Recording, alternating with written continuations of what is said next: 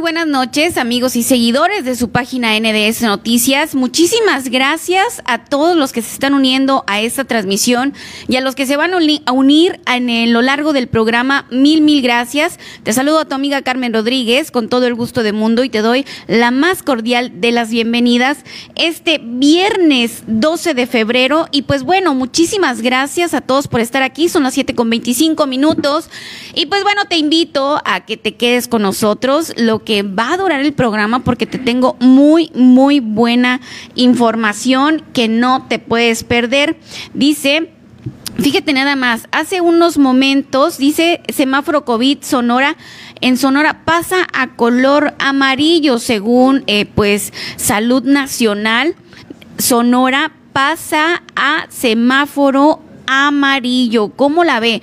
Vamos a comunicarnos con el doctor Joaquín Flores para que nos comente qué significa para Sonora, ¿no? Entonces significa entonces que no falta mucho para que Navojoa salga del código rojo, afortunadamente. Bueno, para ese tema vamos a platicar con el doctor Joaquín Flores más adelante, así que no te despegues.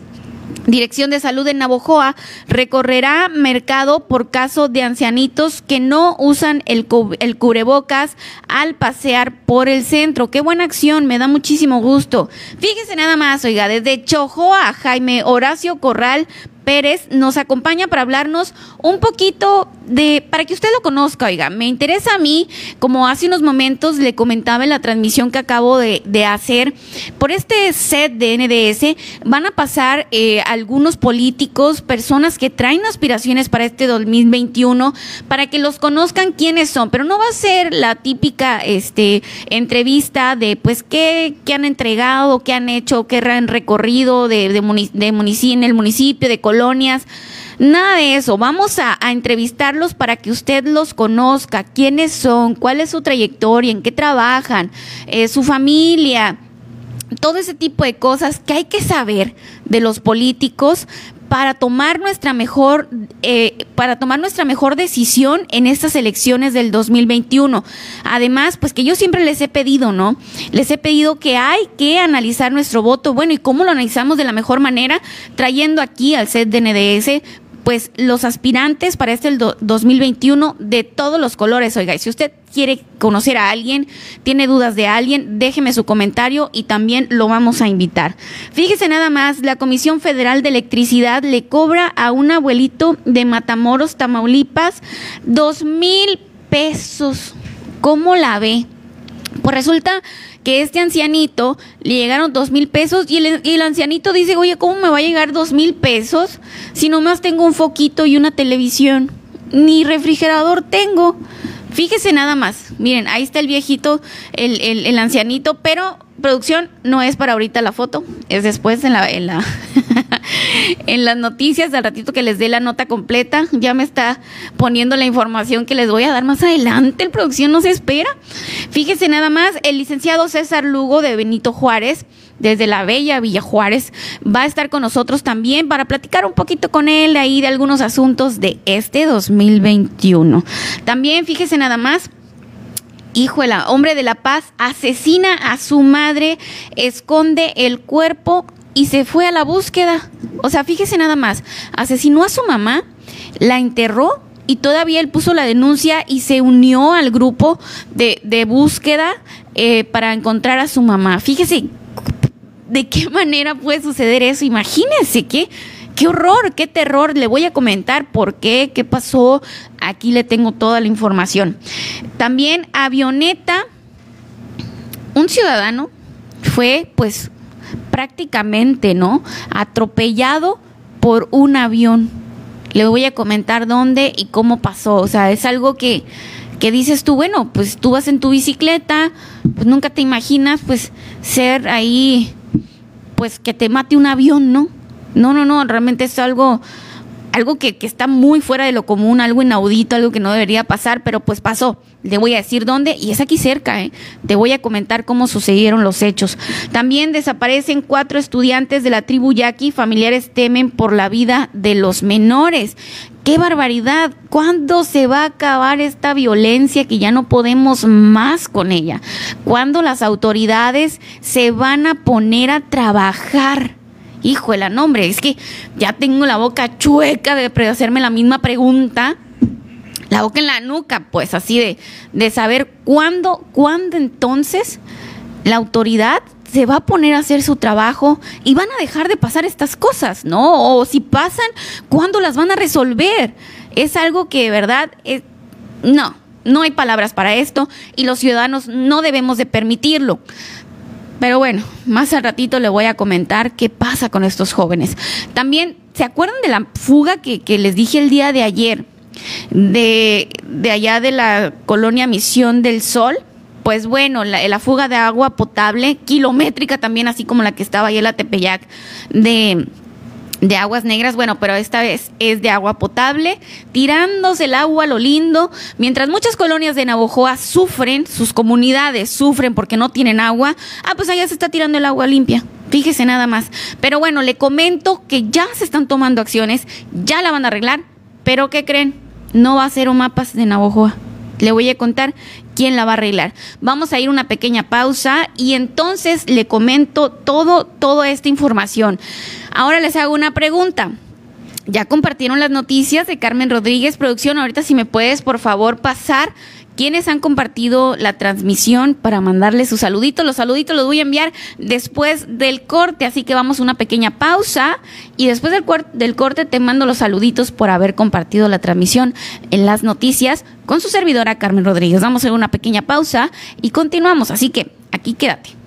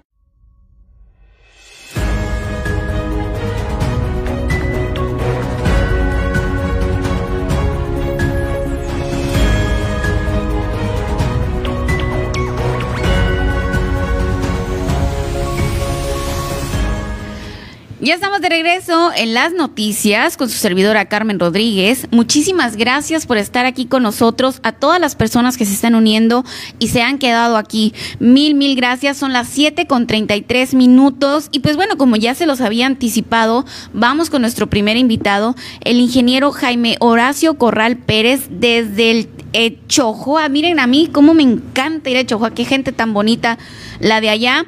Pues bueno, para platicar un poquito, ya les comenté que vamos a tener varias entrevistas con diferentes políticos, ¿eh? Y de todos los colores, porque el ciudadano tiene que estar informado y tiene que saber escoger. En este caso, nos toca platicar con Jaime Horacio Corral Pérez de Chojoa para que usted lo conozca, y, y pues que usted se vaya armando ahí un criterio, porque usted tiene la última palabra. Muy buenas noches, ingeniero.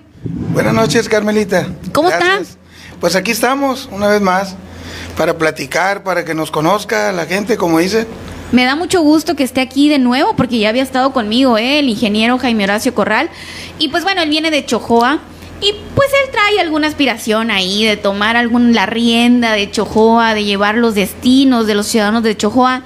Pero para eso usted tiene que conocerlo, usted tiene que conocer las diversas propuestas que hay para que usted escoja y usted tome conciencia y diga, este es, ¿no? Entonces, en, este, en esta ocasión vamos a entrevistar al ingeniero.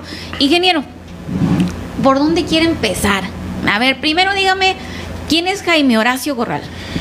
Jaime Horacio Corral es una persona que tiene el dolor muy cerca, ajeno. El dolor ajeno luego me llega a mí. Me considero una persona muy humanista. Tengo la profesión de ingeniero civil. Estudié en la Universidad de Sonora, en Hermosillo, con mucho orgullo porque es una universidad de gran prestigio a nivel nacional. Este, pues ahí recorrí lo que es la parte de la universidad eh, con miles de esfuerzos, ¿va? porque en aquellos entonces, eh, cuando yo salgo del Cebetis, pues no había los recursos para ir. Entonces, prácticamente me voy a, la deriva, a lo, que viniera. Eh, obviamente se tenía que compartir el día con trabajo y, con la escuela. Pero pues gracias a Dios este, había el, entusiasmo sobre todo, el, había ese afán de salir adelante, ¿verdad? Y teníamos muy en cuenta de que eh, logrando una profesión pues era más fácil, ¿verdad? Entonces eh, en ese momento eh, le digo a mi mamá, mamá, pues me voy, Hermosillo, ¿no? Me voy, este, eh, sé que las condiciones no están dadas para irme, pero de alguna manera vamos a, salir adelante. Y efectivamente, pues ahí, ahí llegué yo este, a vivir en, en unos vestidores de la universidad. No, no teníamos para pagar la renta, ¿no? De alguna casa o algo. Y pues por mientras, este, llegué ahí, pues por mientras me fueron dos años ahí viviendo. A ver, o sea, ¿cómo? ¿Se fue a estudiar Hermosillo y vivió en los vestidores de la universidad? En los vestidores de la universidad. Había unos estudiantes ahí ya que, que ya tenían también ellos tiempo y, y, este cuando llego yo a Hermosillo me dicen Horacio pues si no encuentras o no tienes eh, dónde llegar pues ahí están los vestidores Ahí estamos varios estudiantes de bajos recursos que pues ahí, ahí vivimos, ahí hacemos la comida, había pues eran vestidores, era, eran baños, eh, el área donde eh, era para vestirse los deportistas, los que nadaban, eh, era el área donde tomamos nosotros como dormitorios. Entonces, este, ahí, ahí llegué, Carmelita, en, esos entonces, yo te hablo de, de 1989. Órale, 1989. ya andaba en la universidad usted. Ya. Pues bueno, ya se da esta etapa de la universidad. Eh, ¿Logró salir? ¿Logró terminar? Sí. Ah, ahí pues batallándole que en los vestidores y todo eso. Sí, lo que pasa que cuando yo llego ahí los vestidores era, era porque también me tenía que acoplar a, esa vida, eh, me tenía que buscar la manera de cómo salir adelante, cómo, cómo buscar un trabajo y a la vez estudiar. Entonces ya a la vuelta de dos años, pues ya yo ya tengo la manera de irme a una, a una casa donde éramos varios ahí y era lo que era la renta se dividía y pues hacíamos cada quien nuestras comidas. Entonces ya, ya pasa un poquito uno a otra categoría, ¿no? Vamos a decir categoría B. Entonces, este, eh, ya, ya al final, pues ya, ya, ya nos tocó otro, otro, otra forma, pues, porque ya empecé a trabajar yo de mi carrera, pues, de lo que estaba estudiando. Ya inició con a chambear y se ganó su, dinero. Ya, exactamente, ya, ya, ya se empezó a ver diferente, pues, la situación. Después de que ya termina su carrera, ¿qué hace? Eh, pues eh, fíjate que corrí con mucha suerte porque cuando yo ando en el tiempo de graduación, de, lo que es la fiesta, ¿no? De, cuando uno termina, este, pues luego, luego me llega la información de que me presente un trabajo. Entonces yo la verdad dije, bueno, pues cómo si apenas nos andamos festejando, ¿no? Y, y este, y pues sí, me presenté, dije, pues es miércoles, eh, yo creo que nomás ahí la constructora me va a decir, preséntate el otro lunes o preséntate en la quincena o el primer, primer día del, mes. No, ahí rápido. Órale, eh, salí con chamba, pues. Salí con chamba y me dice el ingeniero, el dueño, y ¿sabes manejar? No, pues sí. Y pues la, rápido me aventó unas llaves ahí de un carro y ahorita salimos, me dijo, las obras. Entonces prácticamente termino mi, mi, mi profesión y ya tengo mi, mi trabajo. ¿Qué le deja a Jaime Horacio Corral esta experiencia? Por ejemplo, pues haber llegado eh, prácticamente a la nada, Hermosillo, a estudiar, vivir en los vestidores y después tener, eh, chambearle duro, poderse mudar a una casa y salir con chamba? Eh, la, verdad fue algo que, que siempre yo esperaba. Eh, me fue muy bien. Eh, siempre, eh, cuando yo trabajé con, con empresas constructoras, eh, siempre me fue muy bien. Eh, de alguna manera valoraban mucho mi entrega de trabajo, mi honestidad. Siempre fui una persona que me gustaba levantarme muy temprano para trabajar. Nunca miré horario yo, a pesar de que si teníamos los horarios, porque pues eres empleado, ¿verdad? No, o sea, yo, nunca miré eso. Y sobre todo, este, siempre me daban la confianza a mí en, la- en las obras, me entregaban todo. Entonces yo siempre he dicho que la confianza no se da, Carmenita, se gana. Entonces, de alguna manera yo siempre me ganaba esa confianza con, con los, con los empresarios contratistas y, y antes pues usaban los cheques y todas las cuentas, me abrían mis cuentas, yo disponía de todo. Eh, siempre andaba en obras foráneas. Empecé por allá en Cananea, en Nogales, por acá por el sur también anduve, Obregón, Guatabampo. Después de, de ya de que usted ya pues sale con chamba y todo, ¿en qué momento regresa acá a su tierra? Pues prácticamente, este, regreso yo después de haber tra- trabajado, yo creo alrededor de unos 8 o 9 años. Eh, me instalo a Chojoa.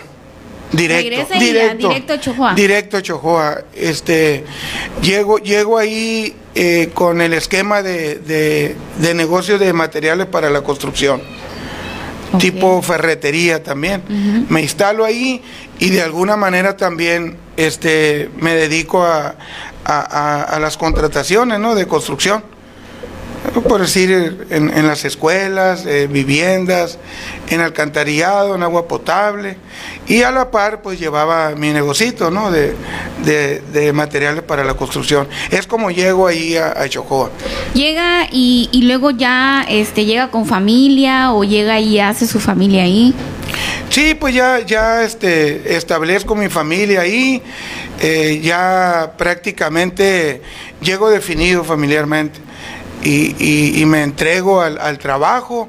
Eh, me identifico mucho con, con el, gremio de la construcción, con los maestros albañiles, con los ingenieros y rápidamente se da, se da como, ¿qué te puedo decir? Algo que yo no esperaba. Eh, se, me, se me viene mucho trabajo, mucho en bonanza. Mucha bendición. Mucha bendición, demasiada bendición. Por eso yo digo que Chojoa para mí ya es, es casa eh, propia, pues porque yo llego, yo tengo ya aproximadamente 28 años que llegué a Chojoa. 28 y yo, soy nacido en Guatabampo. Soy nacido en Guatabampo, pero prácticamente cuando salgo del Cebetis, eh, con muy buenos números de calificaciones, no, no por presumir, pero, pero la, la- la verdad que yo no quería ser ingeniero civil, quería ser matemático, quería ser físico. Se, se me daban los números. Ajá. Entonces, este, por allá me muestran en la escuela cómo son los estudiantes de, de matemáticas, de física, y pues me, prácticamente no me desaniman, pero sí me quitan de ahí. Es como llego a, a ingeniería civil y, y este y es eh, en la manera en que yo llego a Chojoa. Órale. ¿Cuántos son en su familia, ingeniero? Eh, somos 11 de familia. Somos familia numerosa, fuimos familia muy acomodada. Eh, en, un, en un catre nos comamos dos y los otros dos y otros dos. Ándele, muy acomodado, ¿no? Hay como Tetris. Familia muy acomodada, exactamente. Ingeniero, pero ¿usted cuántos hijos tiene? ¿Cómo, ¿Es un hombre de familia usted? Sí, sí, soy, soy entregadamente a mis hijos. Quiero mucho a mis hijos. ¿Cuántos hijos tiene? Eh, tengo siete. Puedo prestar o puedo este, rentar. No tenía tele el ingeniero, qué bárbaro. no, sí ¿Cuántos había, pero- tiene y cómo se llaman cada uno? Este, la, el, primer, la primera se llama Paloma. Paloma. Es, ella está ahorita por terminar eh, este, eh, ciencias químicas, Órale. químicas biológicas. El, el- el siguiente se llama Jaime Horacio, es Como el papá. sí, como el papá, él ya también tiene su título ahorita de, de ingeniero civil. Órale. Y este está los demás que están estudiando ahorita, no el resto. Están que son. Juan Diego, este está Connie, eh, este está también este, Juan Pablo y, Carolina. Eh, ¿Qué le dice su esposa, Jaime Horacio, de, de, pues de las intenciones que tiene usted en este 2021? tenemos años, Carmelita, este, recorriendo Echojoa. De alguna manera, eh, mucho en el altruismo. Nos gusta mucho apoyar a la gente, eh, de, decirle eh, a los que pueden, oye, ayuden por aquí, vamos ayudando. Y lo hemos hecho varios años. ella ha estado muy encaminada conmigo en ese aspecto y, de alguna manera también le gusta a ella participar. ¿Cómo se llama su esposa? se llama María Dolores. Saludos para la señora María Dolores, qué bárbaro. ¿Con qué sueña eh, Jaime Horacio? ¿Con qué sueñas? ¿Con qué objetivos? ¿Qué, ¿Qué, es lo que tú esperas? Yo, yo quiero que Chojoa cambie. Yo quiero que Chojoa la gente tenga mayores oportunidades de vida. Que, quiero que Chojoa no, no sea el municipio más pobre que quiero esa lucha yo hacer por, ese municipio, que quitarle ese, e, esa etiqueta que tienen de, de Chojoa. Y yo pienso que Chojoa no debe estar en ese lugar. Chojoa tiene muchas maneras de salir adelante, pero le ha faltado, pues le ha faltado, pienso yo, los gobiernos, pero también le ha faltado la sociedad, la sociedad misma de Chojoa, su gente la gente sobre todo que ha, estado y ha salido preparada. Eh, eh, yo le apuesto mucho a esa gente que puede hacer mucho por Echojoa. Entonces vamos a, ver por ese lado también, a ver qué podemos hacer. Hace unos momentos me comentabas que la, que la confianza eh, se gana. Jaime Horacio Corral ahorita tiene la confianza de los echojoenses. Yo creo que sí, Carmelita.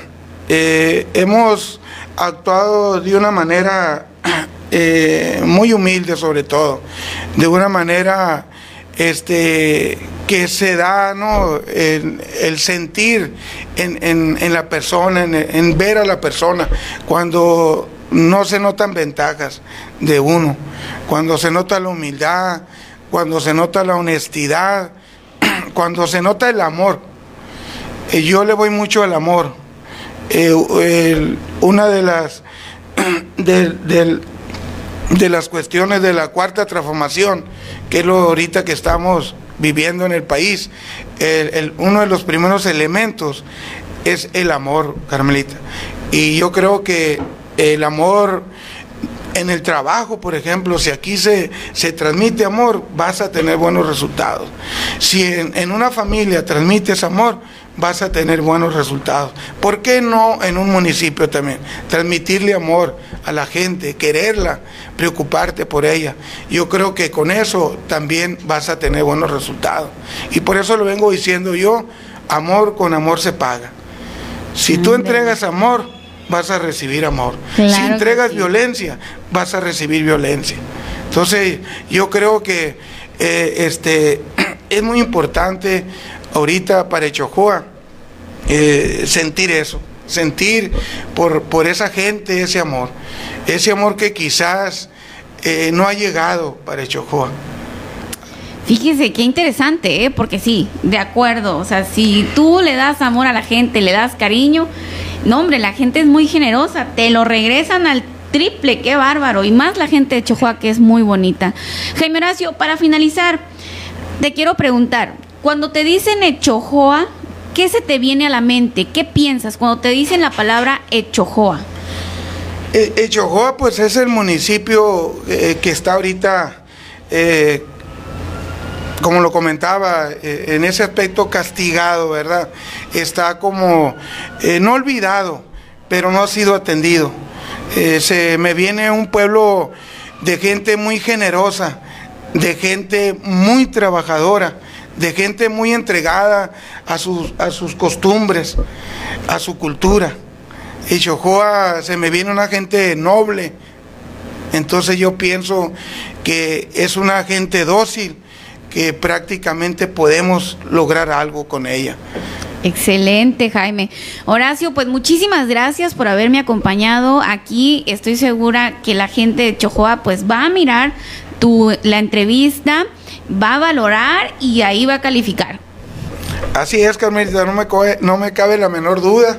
Este, para Chojoa vienen tiempos buenos. Ándele. Sí, porque Jaime Horacio eh, llegó para quedarse, siente un gran amor por Echojoa, independientemente si es política o no. Yo creo que no ocupamos la política para hacer el bien. La política se ocupa para hacer el bien, pero también en otros aspectos se puede lograr.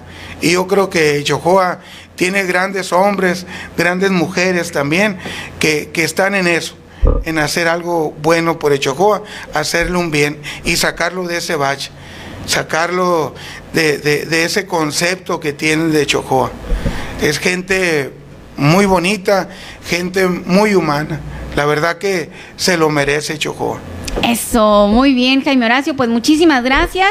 Eh, pues bueno, esta fue la entrevista con Jaime Horacio Corral. Pero antes de despedirte, Jaime Horacio, déjame decirte que traes porra, dice Ramón Corral Jr., ánimo Horacio, puro para adelante, nada para atrás. Ernesto Alonso Amarillas dice ánimo Horacio.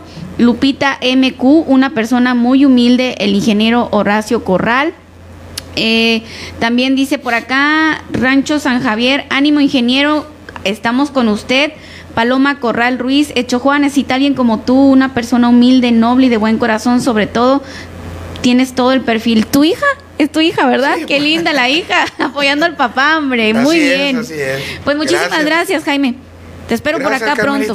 Gracias. ¿Sale? Muy bien. Ándale, pues muchas gracias. Pues bueno, estas fueron las palabras de Jaime Horacio Corral, que él es joense, que dice que va con todo y pues aquí está la información de él para que tú tengas la última palabra. Vamos a ir a una pequeña pausa y te tengo la noticia esta del muchacho que lo atropelló un avión. ¿Cómo la ven? No, de verdad es que esto está inaudito. Vamos a ir a una pequeña pausa y continuamos.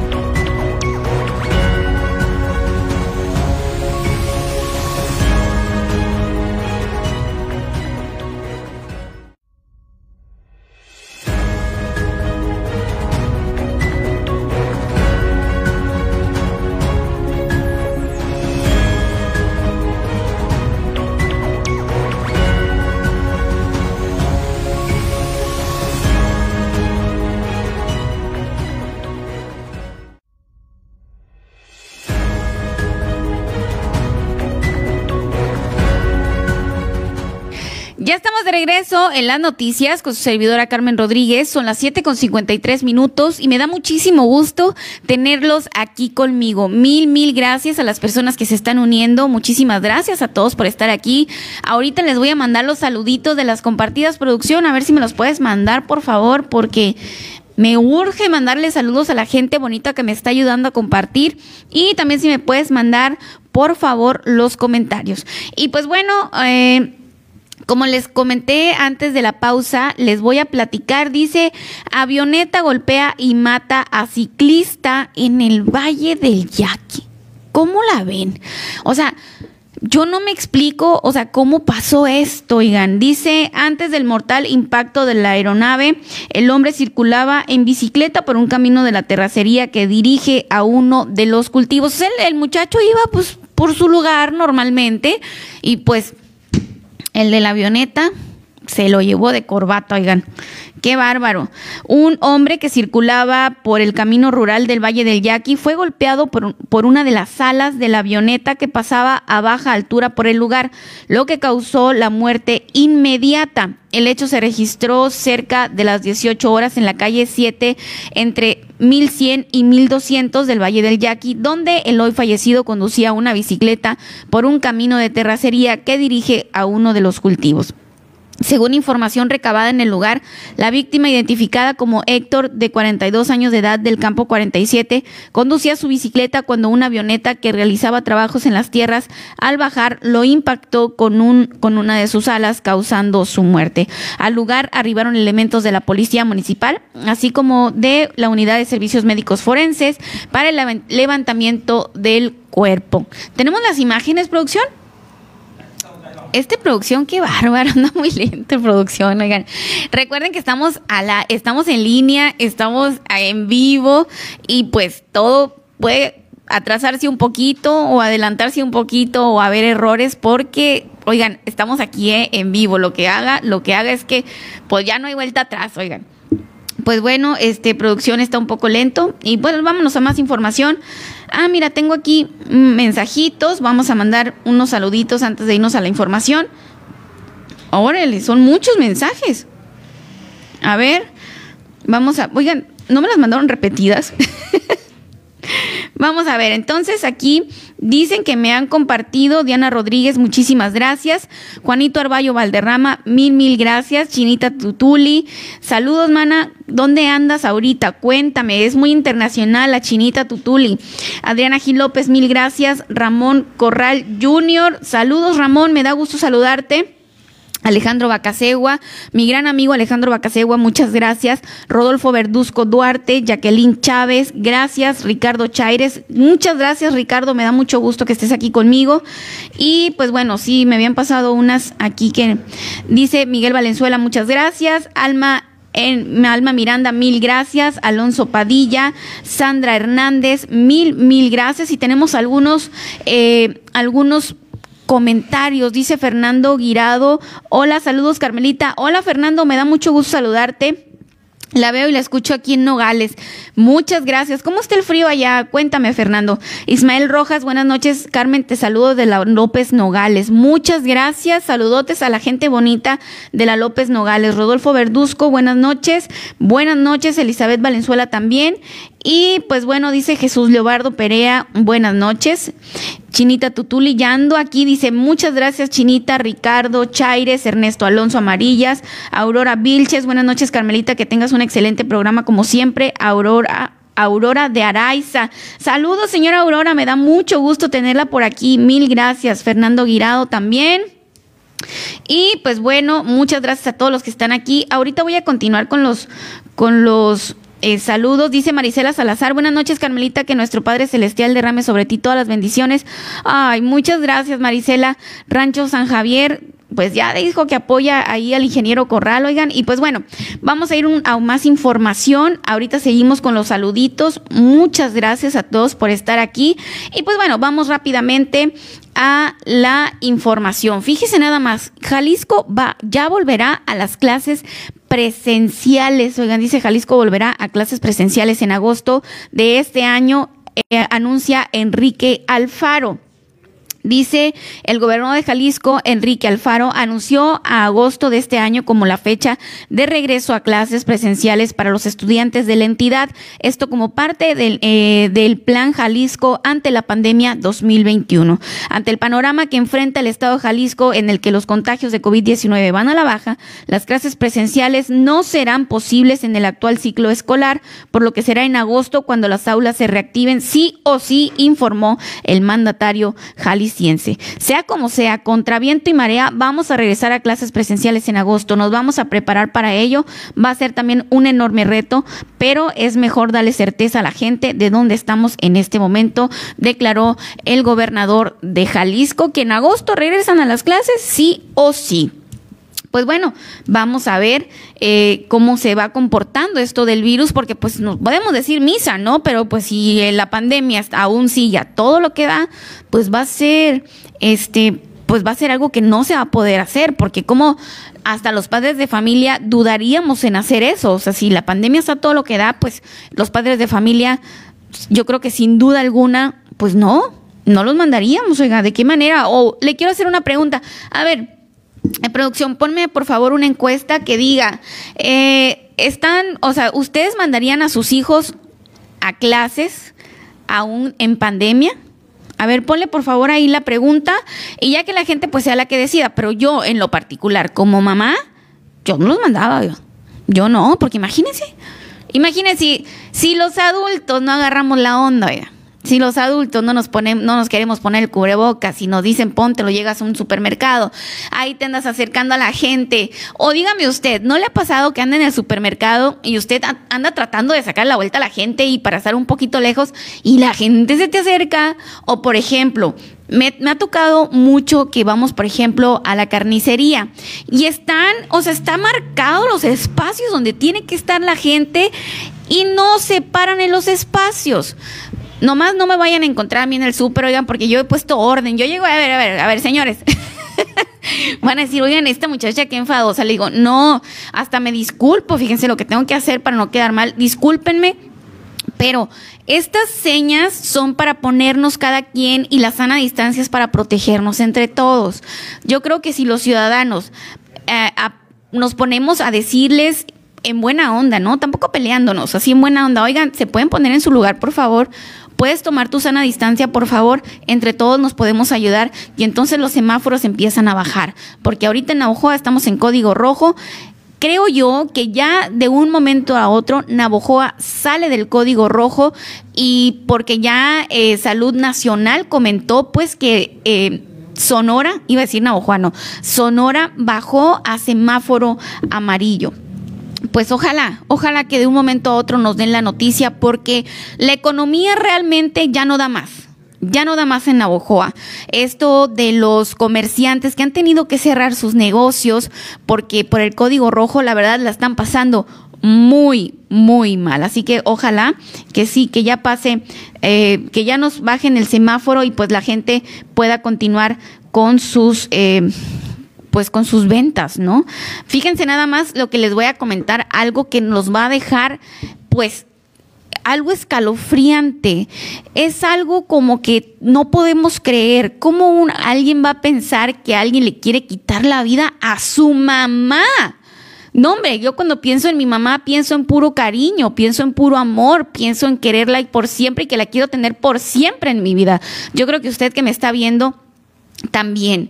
Yo creo que las, los que tenemos a nuestras mamás ahorita, bendito sea Dios con nosotros, queremos tenerlos por siempre, queremos que los papás sean eternos, sin embargo hay lugares en los que no. Fíjese, desafortunadamente, hombre de la paz asesina a su madre, esconde el cuerpo y participa en la búsqueda. Esto ya es el colmo de los colmos, oigan. Hay que estar muy enfermo para hacer este tipo de situaciones.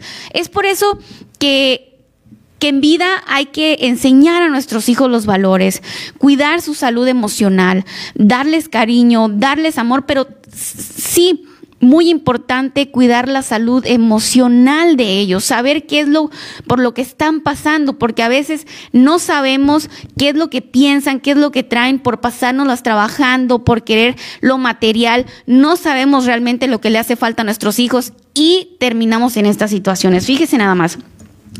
La Procuraduría General de Justicia de Baja California Sur obtuvo un auto de vinculación a proceso en contra de Leonardo René N por el delito de feminicidio en contra de su madre. La dependencia informó que los argumentos incriminatorios que aportó el agente del Ministerio Público en la, en la continuación de la audiencia inicial fueron suficientes para acreditar la participación del imputado en el hecho delictivo en agravio a una mujer, o sea, su mamá.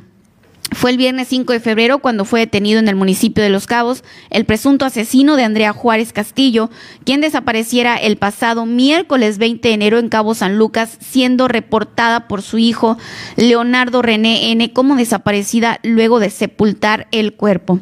El asesinato se realizó el pasado 20 de enero de 2021 en el domicilio en la colonia Ampliación Matamoros en Cabo San Lucas, en donde la víctima recibió un golpe en el cráneo.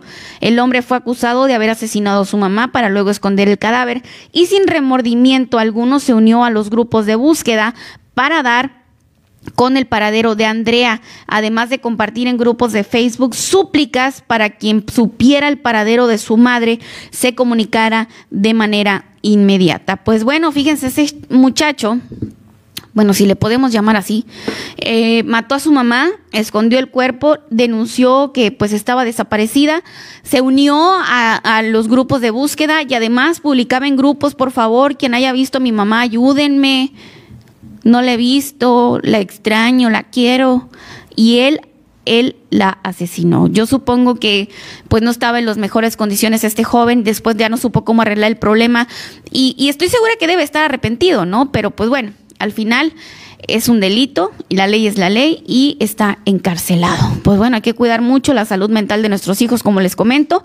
A veces no nos fijamos en eso. Vamos a ir a una pequeña pausa y ya tengo mi segundo invitado desde Villa Juárez, oigan, ¿eh? César Lugo va a estar con nosotros para que lo conozcan, que sepan quién es y cuáles son los proyectos del 2021. Oigan, si ya lo traigo bien checado, algo, algo ahí anda, quiere para el 2021.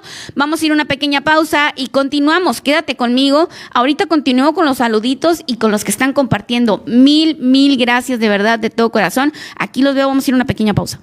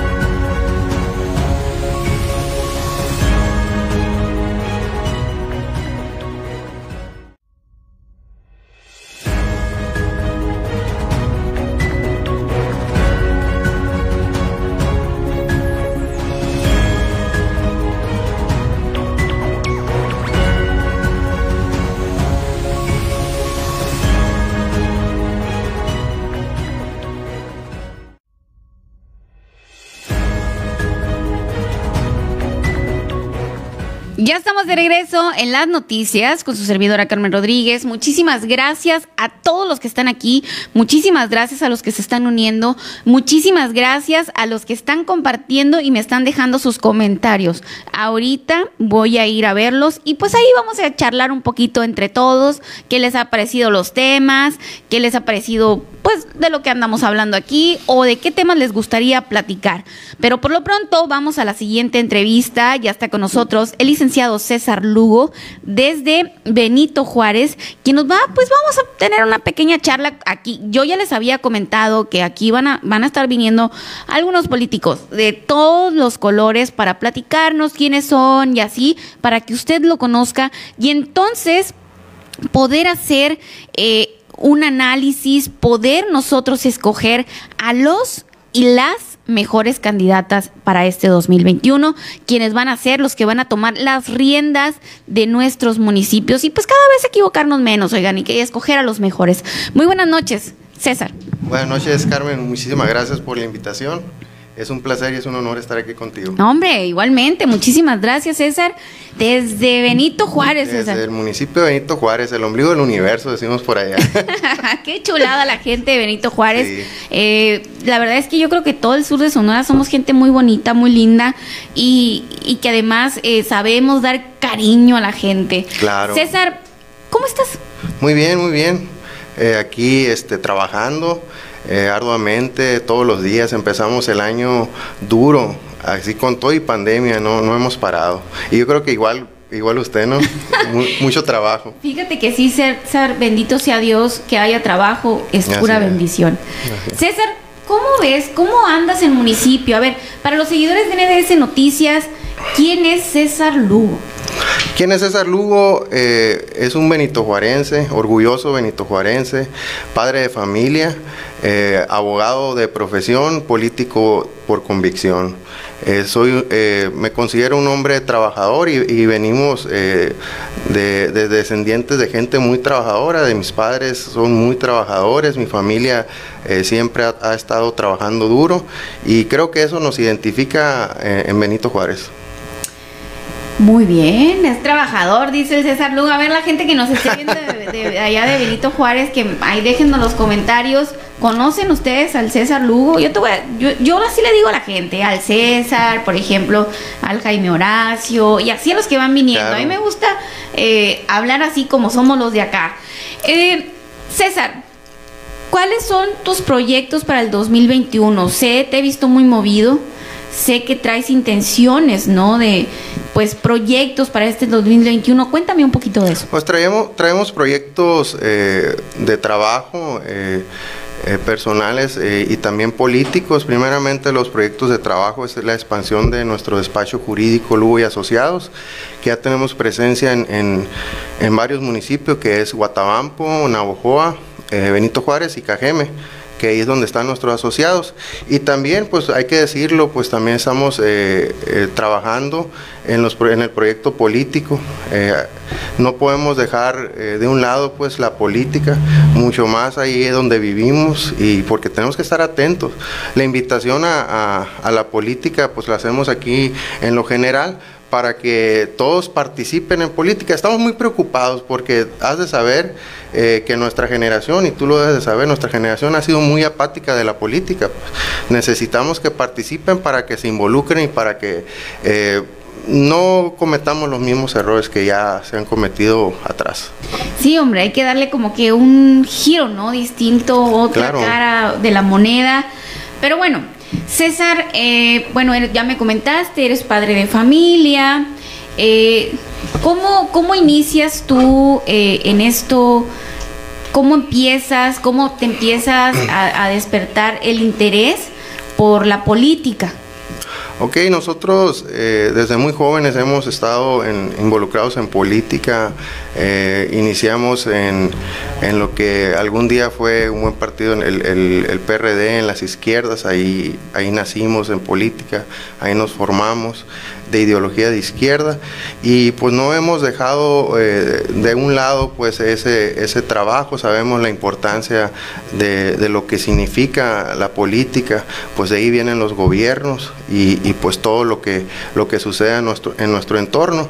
Eh, yo creo que llevamos alrededor de más de 20 años trabajando en política, no somos nuevos en esto.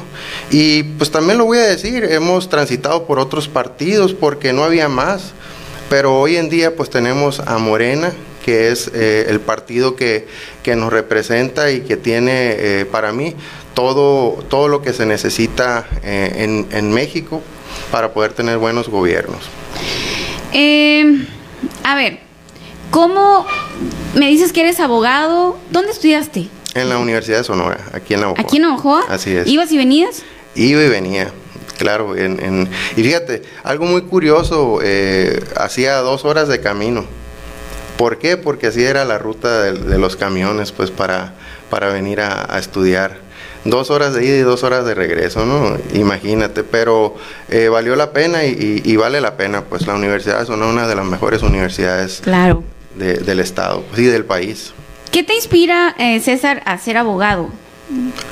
Me inspiró eh, el conocer de leyes, el conocer los derechos de cada uno, el saber dónde estamos parados y con eso eh, siempre he sentido que son las herramientas adecuadas para poder eh, hacer algo por nuestra gente. Nos motivó al principio la justicia, pues eso es lo que nos motivó y nos llevó a ser abogados. De alguna manera has fusionado a lo mejor el ser abogado con tu, pues, con tu andar, eh, pues, por tu comunidad. Sabemos que, pues, tanto aquí en el sur de Sonora, en algunos municipios, pues hay rezago, ¿no? ¿Qué has hecho tú? Eh, ¿Cómo te has involucrado en, ese tipo de situaciones, César? Eh, pues en tu andar, ¿no? Igual como abogado. Sí, lo hemos intentado de muchas formas. Eh, en, lo particular, eh, como comerciantes, como ciudadanos, pero definitivamente el camino es la política y, es, por los buenos gobiernos y ahí, ahí debe estar la lucha. Nosotros eh, siempre hemos estado trabajando a, favor de eso, de, ayudar. Eh, primero en la política, luego en, ahora que tenemos los conocimientos de derecho, incursionamos en los gobiernos, he trabajado en el gobierno municipal, estatal y federal, y ahí hemos tratado de, eh, poner en práctica todo lo que nosotros somos y, creemos. También eh, te puedo decir que el despacho jurídico tiene un, programa, tiene eh, proyectos también de, ayuda. el, que estamos manejando hace dos años se llama Abogado en Casa tratamos ahí asuntos eh, relacionados de, eh, jurídicos de diferente índole, pero lo principal es asesoría jurídica gratuita para todos. Pues queremos principalmente empoderar a la gente en Benito Juárez, que sepa sus derechos y, también hay que decirlo, pues que sepa sus obligaciones, que sepan eh, dónde están parados y que tengan la herramienta pues para poder ellos ser un, parte de una sociedad donde sepa empujar, pues que no se dejen, que no se dejen, amiga. Sobre todo, que no se dejen, porque a veces desconocemos nuestros derechos y la gente quiere pasar por sobre nosotros y bueno, la información es poder y qué padre que puedas, que tengas asesoría legal gratuita para que la gente sepa, como dices tú, dónde están paradas. Eh, me, me comentas que tienes ya experiencia en el servicio público, César. Cuéntame un poquito de eso. Hemos pasado por eh, diferentes eh, etapas en, mi vida, pues como profesionista, y en algún momento, después de trabajar cierto tiempo en la asesoría jurídica, eh, inclusive en diferentes partidos, fuimos invitados a, a ser parte de un gobierno municipal. Eh, fui ahí juez calificador de las experiencias más eh, buenas que he tenido y, duras también se podría decir, pues eh, en aquel tiempo, yo creo que no ha cambiado mucho, ¿no? Pero en aquel tiempo algo muy, muy fuerte, pues haber trabajado en seguridad pública, pues. Después de eso, pues anduvimos trabajando en el gobierno federal por pasadito de dos años en, en la Comisión Nacional de Forestal como asesor jurídico y promotor forestal. Eh, luego de ahí, en el gobierno del estado eh, eh, actual, debo decirlo, en, en, en SECOP, ahí fuimos asesor jurídico y pues hemos tenido unas experiencias muy buenas y donde como lo dije anteriormente, hemos tratado de ayudar y, y, poner en práctica todo lo que somos y en lo que creemos. Pues. ¿Cómo ves, eh, César, la política actual? Y, pues no solo, bueno, vamos a hablar en específico de tu comunidad. Mm. Pues nos dimos a la tarea, por ahí vamos a empezar, nos dimos a la tarea de que de que la gente le interesara la política, de que a los jóvenes le interesara la política, de que a nuestra generación incluso le interesara la política. Y también debo decirlo que ya estaba desde cierto punto pues enfadada la gente pues de, lo mismo, pues si tratamos de nosotros motivar esa participación eh, en la ciudadanía para que, eh, como te lo dije ahorita, pues eh, hagamos algo bueno en el, municipio, que todo el mundo se involucre y así mismo pues no nos podemos equivocar si todo el mundo participamos. Pues. Exactamente. César, te acabas de registrar, ¿verdad? Eh, sí, hace dos semanas o poco menos nos registramos como precandidatos a, la presidencia municipal de Benito Juárez. Eh, atendimos ahí una convocatoria que viene de Morena Nacional y pues en eso andamos, este, trabajando duro y pues esperando los tiempos pues para poder eh, ver, a, ver este, cuáles decisiones se van a tomar y qué resultados va a haber, pues siempre eh, nosotros en, el sentido de respetar todo lo que diga nuestro partido. César, para finalizar, ¿qué significa Benito Juárez para ti? ¿Qué significa para César Lugo Benito Juárez? Benito Juárez es mi tierra, es donde vivo, significa familia y significa amigos. Eso es lo que significa. Quiero nada más eh, aprovechar este, este, este, medio pues para eh, seguir invitando a, la sociedad que se siga involucrando, participar y que también eh, si tienen algún problema jurídico pues ahí tienen su despacho jurídico Lugo de Asociados en primero de mayo, te voy a robar un comercial. No, claro, adelante. 407, esquina con Lázaro Cárdenas. Ahí estamos a la orden y termino diciendo pues que la mejor, el mejor partido pues es Morena y también, pues debo decirlo, pues tenemos que eh, buscar el, continuar con la cuarta transformación y pues estar con nuestro futuro gobernador Alfonso Durazo. Ándale, qué buen speech se aventó aquí el César Lugo de Benito Juárez. César, pues todo el éxito. Espero tenerte por acá pronto. Muchísimas gracias, Carmen. Estoy a la orden. Igualmente, César. Pues bueno, ahí están las palabras de César Lugo, de Benito Juárez. Pues ya ven, ya ustedes ya tienen ahí pues una versión, su versión, él ya, ya lo van a conocer. Seguramente mucha gente de Villa Juárez lo va a ver en esa transmisión. De ahí usted tiene la última palabra. Usted va a decir, ah, mira el César, esto, el otro. Ahí está, lo está conociendo y así como a él, vamos a conocer a muchos del sur de Sonora que quieren o que tienen una aspiración para este 2021 y usted en casa tiene la última palabra. Vamos a ir a una pequeña pausa y le voy a comentar de un adulto mayor que le llegó dos mil pesos de luz, oigan. Y el pobre señor dice que nomás tiene un foquito y tiene eh, una televisión. En plena pandemia, ¿cómo va a ser posible que te lleguen dos mil pesos de luz? Pues sí, sí llega. Vamos a ir a una pequeña pausa y continuamos. Quédate aquí conmigo y te voy a mandar un saludito ahorita a las personas que están compartiendo la transmisión. Muchísimas gracias. Vamos a ir a una pequeña pausa y continuamos.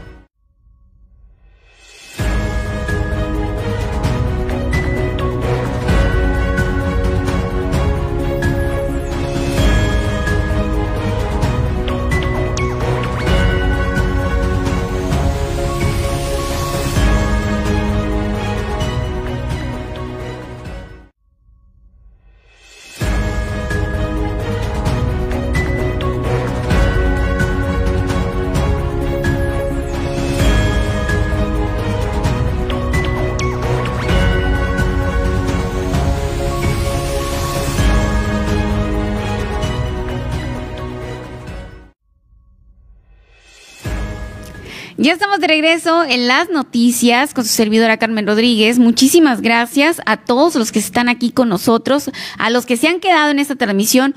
Muchas, muchas gracias. Y para los que se van uniendo, déjame comentarte que hemos tenido muy buena información, muy buenas entrevistas y ahí se van a quedar grabadas. Así que no te preocupes, sí vas a tener oportunidad de verlas.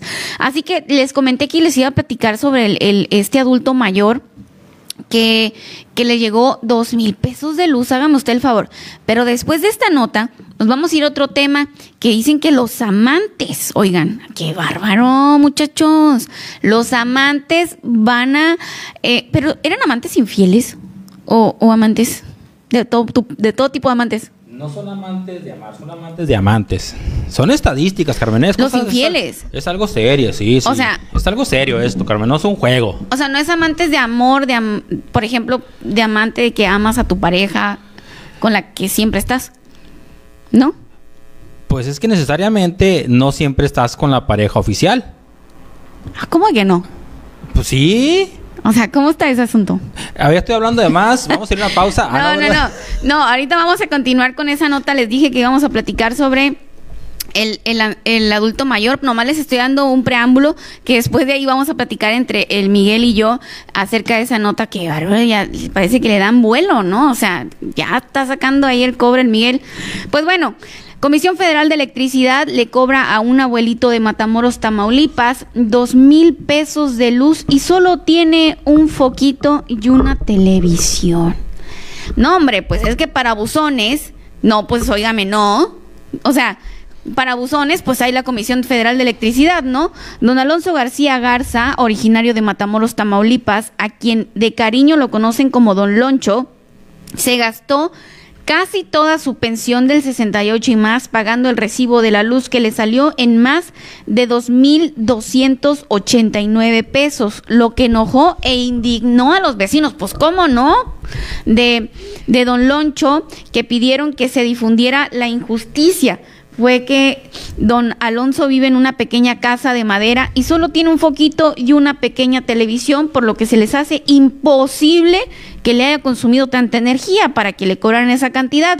Dice ahora don Loncho se ha quedado prácticamente sin dinero, ya que apenas había cobrado su pensión del 68 y más que recibe por parte del gobierno federal de 2.700 pesos y con eso pagó el recibo. Se, le pide, dice a nuestros seguidores, compartan esta información en grupos de Facebook, en módulo público y hacerla viral para que se haga justicia y la Comisión Federal de Electricidad deje de cobrar esa cantidad y deje de abusar de los adultos mayores y de la gente que ahorita está en confinamiento y no tiene trabajo, oigan. Fíjense, qué abuso, qué abuso.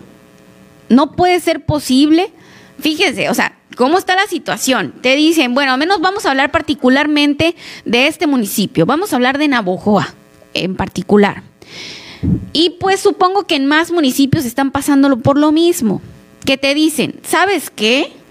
Estamos en código rojo, tienes que cerrar todos los negocios. Ok, entiendo y apoyo a las autoridades. Sé que debemos de cuidarnos. Entiendo perfectamente bien que la vida es primero. Pero, sin embargo, no te dicen, órale, vamos a hacer lo siguiente. A ver, este municipio que está en código rojo, les vamos a dejar de, de, cobrar la luz por el momento, después vamos a hacer como que un subsidio o algo, a ver cómo me puedes pagar, pero por el momento tú no te vas a preocupar por pagar la luz, por pagar el agua, por estos gastos que yo te puedo reducir o que te puedo poner en, en pausa, en lo que te pasa el código rojo y te puedes poner a trabajar. No, oiga, no pasa te sigue llegando el cobro de la luz y si no la pagas te la cortan. ¿Y qué pasa si te, si te cortan la luz? Bueno, los niños están recibiendo, están recibiendo clases en línea. ¿Dónde toman clases los niños? Ahora, es indispensable la luz en un hogar. Ah, no, pero te dicen, ciérrame todo, pero no te dicen cómo vas a vivir, ¿verdad? Entonces, Ahí es la otra cara de la moneda, ok, ciérrame todo porque la vida es primero, sí, pero la vida es primero y si me muero de hambre, y si me cortan la luz, ¿cómo tengo a mis hijos ahí? Bien, no, oiga, qué contradictorios son estas situaciones, es, es la otra moneda de la pandemia. cómo está viviendo la gente que no tiene trabajo, la gente que le hicieron cerrar sus negocios y que solamente eso se dedican. A eso, ahí es donde los gobiernos deberían de entonces poner atención al decir, vamos a cerrar, vamos a mandar a cerrar todo, pero vamos a darles esto a cambio. ¿Cómo la ves, producción? Muy interesante, Carmen, porque decenas, cientos, miles de personas están viviendo por situaciones complicadas. Hay muchos adultos mayores que, tienen, que por ejemplo, salían a trabajar diariamente y se iban a los supers. Así es. Y todas esas personas se quedaron sin ese ingreso, ¿eh? Claro, fíjate, algo muy curioso me pasó el día de ayer. Me habla eh, una seguidora, bueno, me manda un WhatsApp y me dice, Carmelita, fíjate que tengo que salir a cuidar a mi mamá porque ella está enfermita, pero me, dejaron un citatorio aquí en la casa y me dicen que, que los vuel que, que me espere aquí, que los espere. Pero realmente no sé si esperarlos porque mi mamá eh, la tengo que cuidar. ¿Cómo la ves? Creo que es de los prediales. Creo que es un, es un aviso de los prediales que, que tengo que esperar a la muchacha para que me diga, ¿será algo grave, Carmelita? O, o me espero o me voy a cuidar a mi mamá. Fíjese nada más. Plena pandemia, el gobierno municipal de Navojoa no tiene vergüenza y anda cobrando los prediales. Plena pandemia. Y me dice, Carmelita, por la pandemia no he podido trabajar, yo ahorita no puedo pagar nada. ¿Qué hago? ¿Quiere que le diga qué le dije? Váyase a cuidar a su mamá. Y si le quieren cobrar el predial, pues que vuelvan unas 10 veces. Ese es su trabajo. Vaya a cuidar a su mamá y si se la hacen de emoción, me dice, ¿cómo va a ser posible que estaba esperando a la señora para que cuidara a su mamá porque está delicadita? Y tenía, ahí le pusieron el papel, espéreme, aquí espéreme, ahorita regreso. Señor o señora, yo no sé quién habrá dejado ese citatorio, usted tiene que volver. No se pueden andar haciendo esos cobros ahorita que la sociedad no tiene con qué pagar, al menos la mayoría. ¿Cómo la ves, producción? El- eh, es que el otro producción te quita, no, no, Me no quita, te me quiere. quita y me pone, Carmen. ya me está No te quiere. confundiendo. No me quiere. Pero ¿qué te parece si vamos a la siguiente nota? Órale, Porque está muy interesante. ¿eh? Esta nota. a ver, dame un segundito. Dice que se escucha un zumbido en la transmisión. Se escucha un zumbido. Ahí lo, va, ahí lo van a arreglar ya en producción. Gracias, producción. ¿Está? Ah, bueno, fíjate, Carmen, te voy a leer una nota bastante interesante. Que Pues dice, interesante para ti, no que sé. dice, el 74% de los infieles romperán el confinamiento para ver a sus amantes en México. A ver, a ver, a ver. Significa que no las estaban viendo o no los estaban viendo. Probablemente se estaban cuidando el COVID, pero pues ya. Lo que pasa es que has de saber, Carmen, que hay dos días, ¿sí? Estamos, el 14 de febrero es el día del amor y la amistad, ¿sí? Y quienes andan ahí en la vagancia, en la travesura, el 13 de febrero es el día del amante. ¿Y tú cómo sabes?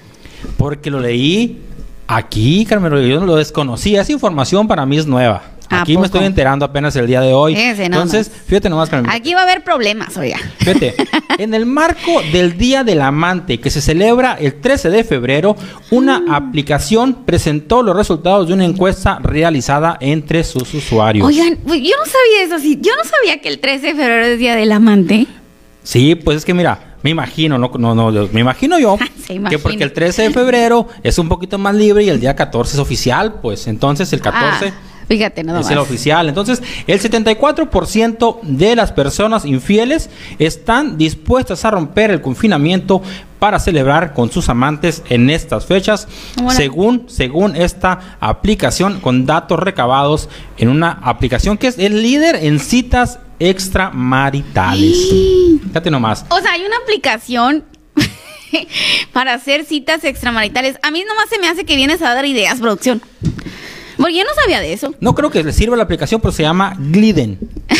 No, no creo que nadie la vaya a notar ni que la vayan Fíjate, a o descargar, sea, pues se llama Gliden. no, eh, G-L-E-E-D-E-N. O sea, más allá de, de informar, esta producción está dando ideas. O sea, tú nomás vienes a darle ideas a la gente. La información es poder, Carmen Rodríguez. Estoy informando a la sociedad para que sepan lo que está pasando. Además, además, fíjate nomás, fíjate Tache nomás. para ti, ¿eh? Fíjate nomás, si a alguien se le pierde la pareja el 13, Ya van a cuidado, saber. Cuidado. es Ya una van a saber, ¿eh? Es una señal de peligro, ¿eh? Truchas mujeres. Y bueno, los hombres también. Truchas. Ahora, fíjate nomás. En cuanto a los regalos que los infieles piensan darle a sus amantes, el 41% dijo que les piensa dar un juguete, el 39% lencería, el 16% flores y el 9% joyas. Fíjate, va a haber regalos y todo. Eso es algo, es algo serio, es algo serio. Órale. No, pues qué serio, le van a rolar un juguete. ¿Cómo la ves? ¿De qué tipo de juguete? Ah, eso ya no ya desconozco. ¿De qué tipo La- de juguete cree usted? Va, va, va, una pregunta. ¿De qué tipo de juguete cree usted que le van a regalar al, al día del amante o del amante, que es el 13? O sea, mañana. Mañana, mañana, el 13 de febrero, los infieles celebran su relación extramarital con el Día del Amante, una fiesta no oficial con origen en los Estados Unidos. Gliden, G-L-E-E-D-E-N, por si a alguien le interesa el dato, es Sí. una polémica plataforma de encuentros extraconyugales pensada por y para mujeres. A ver, ¿qué me decías, Carmen Rodríguez? Sígueme, sígueme diciendo ahí que, que sí que estoy dando ideas. Pues si tú eres el que está ahí, tú, tú eres el en que el me anda dando la 2009. idea. Fue esta, esta aplicación se creó por allá el 2009 y tiene presencia en México desde el 2019. Pues yo no estaba enterada de esa aplicación. ¿Sí? Ahorita producción me está dando la idea. Pues tú tienes la culpa, ¿para qué vienes y me dices, pues? De acuerdo con la plataforma, la cuarentena ha puesto a muchas parejas al borde del divorcio porque la convivencia 24/7 puede resultar muy dura y por ello han visto crecer el número de usuarios. Fíjate nomás, la Pues es aplicación que- está creciendo, Carmen, ¿eh? Pues es que entonces significa que los hombres estresan mucho a las mujeres. Según, según algunos sondeos, algunos estudios que se han realizado, la infidelidad virtual ha aumentado hasta un 160% desde que inició la pandemia del coronavirus. Fíjate nomás, Ay, ahí sí. está. Ahora Ahí está resulta que los hombres no, pues, o sea, fíjate, dice la infidelidad, infidelidad virtual. Los hombres desde toda su vida, virtual, no virtual, ha pasado, ¿eh? Es la nota, Carmen. Yo solo estoy cumpliendo con informar a la sociedad de lo que está No, andas dando ideas, Está- yo solamente estoy informando. Pero fíjate, Carmen, ¿qué te parece si vamos rápidamente aquí a dar unos saluditos a quienes han Sí. compartido el noticiero, a quienes han- nos han dejado sus comentarios y para pues ahí para darles las gracias por hacernos el favor de acompañarnos, por hacernos el favor de compartir y sobre todo por dejarnos sus comentarios. Exacto, Miguel. Le quiero enviar un saludo a Leticia Galaviz Ortega. Ella es de Villajuárez. Muchísimas gracias, Leti, por estar compartiendo nuestra transmisión. A Clima Confort. Ahí le vamos a dar publicidad a Lalo Félix, a nuestro. Es un, es un seguidor, un fiel seguidor, el Lalo Félix. Muchísimas gracias, Lalo. Y pues ahí se ocupan arreglar algo de los aires y así. Eh, búsquelo ahí como Clima Confort en, en redes sociales. Y pues él hace todos esos trabajos, ¿eh? hace muy, muy buenos trabajos ahí para que lo busquen a él. También quiero mandarle un saludo a mi amiguísima Marisela Salazar. Muchas gracias, Marisela, por compartir mi transmi- la transmisión de aquí de, NDS. Rosario Águeda Corral Pérez. Muchísimas gracias, Rosario. Eh, ¿Quién más? Paloma Corral Ruiz. Si quieres, continúa tu producción. Lupita Ochoa también ha compartido esa transmisión. Además, nos han dejado por aquí algunos comentarios. Yanni Vilches Borbón dice: Saludo para el Mediacrema de la cuadra. ¿Quién será el Mediacrema? ¿Quién sabe? Fernanda Rodríguez Gil dice: Interesante noticiero. Muchas gracias, muchísimas gracias, Fernanda. Rosario Olivas Ayala dice: Éxito. Muchísimas gracias, Rosario, por tus deseos.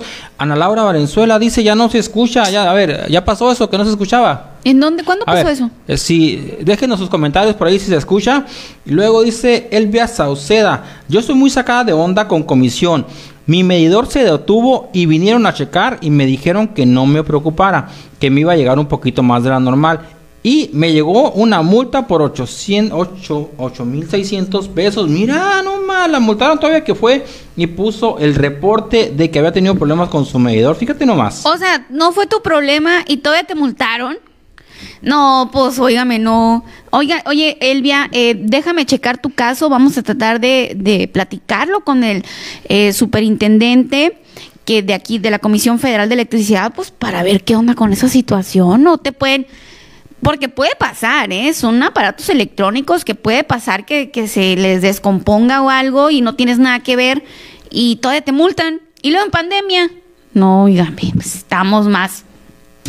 Además, Carmen, yo creo que independientemente si el medidor no está funcionando y no está generando, una persona de comisión se supone que pasa cada mes, cada dos meses, dependiendo la ubicación del domicilio, y te hace la lectura. Y esa persona se debe dar cuenta que... Que no está funcionando. O la, misma comisión se debe dar cuenta y decir, oye, pues es que esto no está funcionando. O le movieron, ¿no? deben de, de, tener, o sea, algún conocimiento de saber si alguien le movió o se descompuso por sí mismo, pero tampoco somos así como que robots para saber exactamente qué pasó. Si, si el ciudadano te está diciendo, ¿sabes qué? O si él mismo puso el reporte, obviamente si tú mismo le moviste, pues no vas a poner el reporte para que vean y te revisen, ¿no?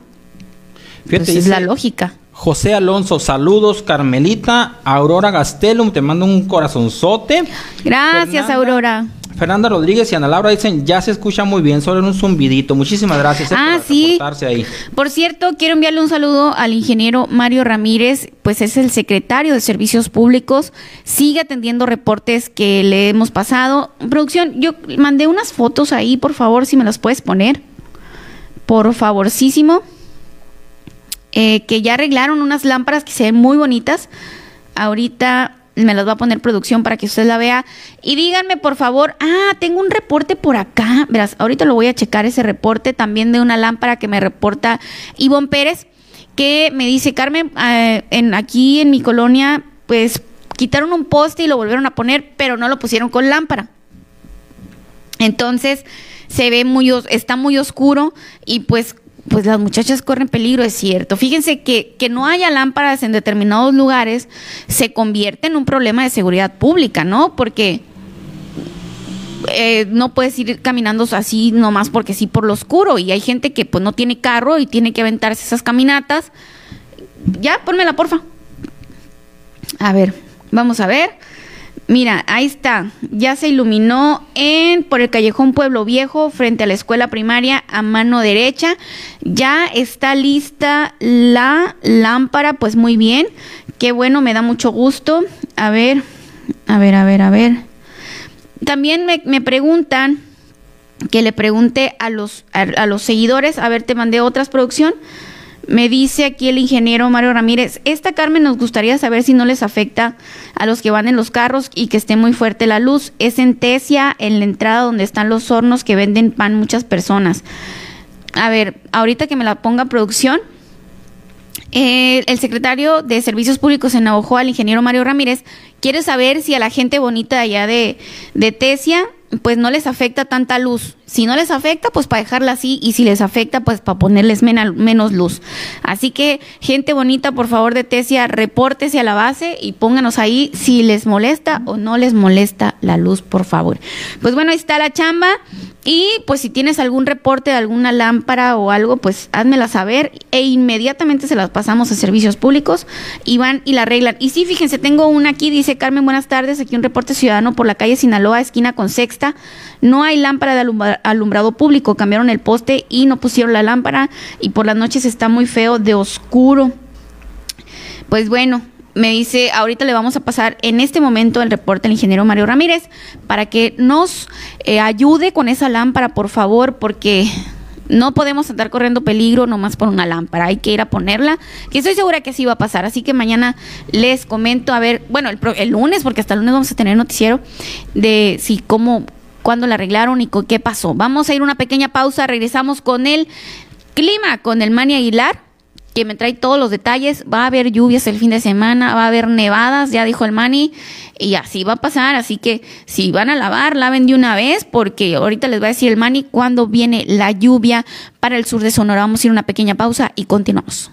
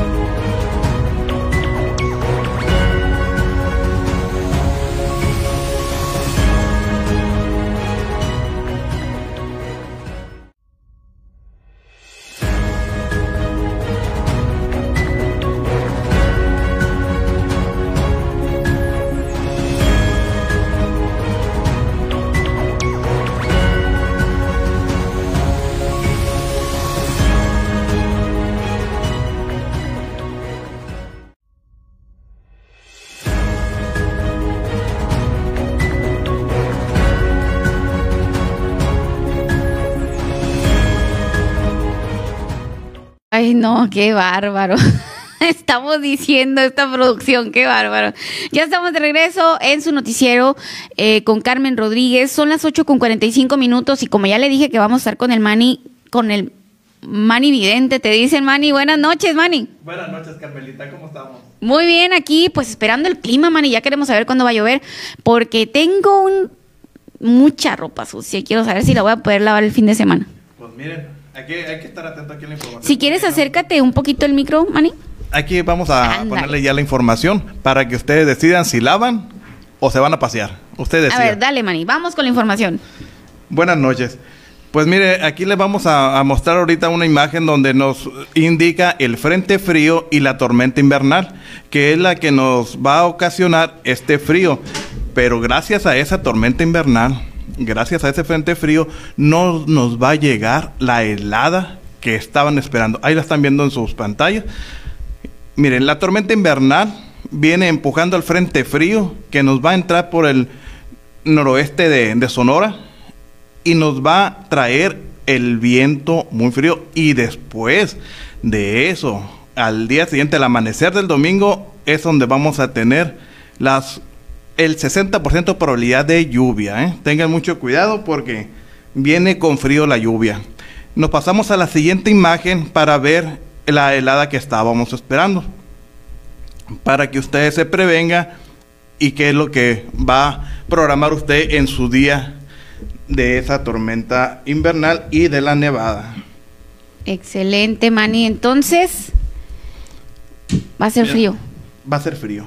Y la, la nota es, Sonora se salva de la gran helada que venía hacia acá. Y gracias a, a esa tormenta invernal, ese frente frío, eh, los agricultores del Mayo y del sur de Sonora, gracias a Dios, van a salvar sus siembras, la papa y todo lo que está sembrado. Con esta agüita que va a caer, Mani. Sí, efectivamente, Carmelita, con esta agua que va a caer, se aleja un poquito la helada que iba a caer aquí en el sur de Sonora para los agricultores. ¿eh? Órale, entonces no va a estar tan, tan. O- a ver, no te estoy entendiendo. Y eh, nosotros estábamos esperando unas heladas Ajá. muy fuertes que íbamos a tener menos un grado Aquí en el sur de Sonora. aquí en el sur de Sonora. Gracias a Dios, con esta, eh, este frente frío y esta tormenta invernal alejó un poquito el hielo que iba a caer aquí en el sur de Sonora. Órale. Y eso es lo que le estamos dando gracias a ese, esa tormenta invernal. Ándale. Entonces, Manny, para los que se van uniendo, porque a, a cada momento se están uniendo más personas aquí a la transmisión. Entonces, ¿la lluvia para cuándo? El amanecer del domingo, el amanecer del domingo y el domingo en la noche va a estar todo el día nublado, pero se van a estar dando condiciones de lluvia tanto en la mañana como en, en la noche, en la tar- tarde noche. En, en el transcurso del día. pues. Transcurso del día. ¿Y para el lunes? Para el lunes mucho frío, nada más, pero ya sin nublado, sin condiciones de lluvia, sin Todo normal. todo normal, pero con bastante bastante frío. Órale. Entonces, Manny, este fin de semana. ¿Y el sábado qué? ¿El sábado qué hay?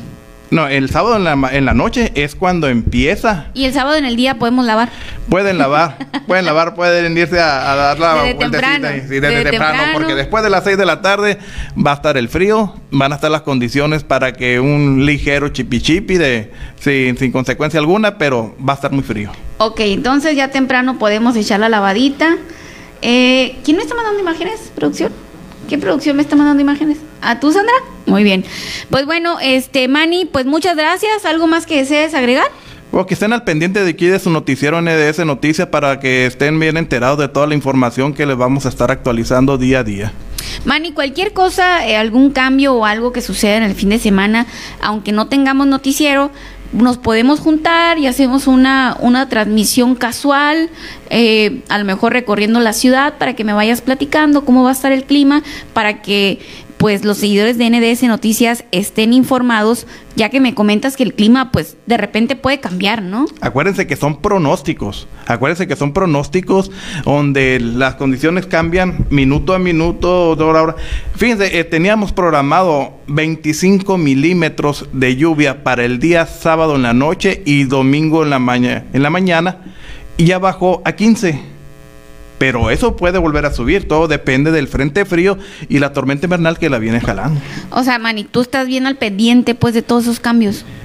Fíjate que estoy mu- muy al pendiente que ayer a la una de la mañana se actualizó el sistema y lo tuve que subir.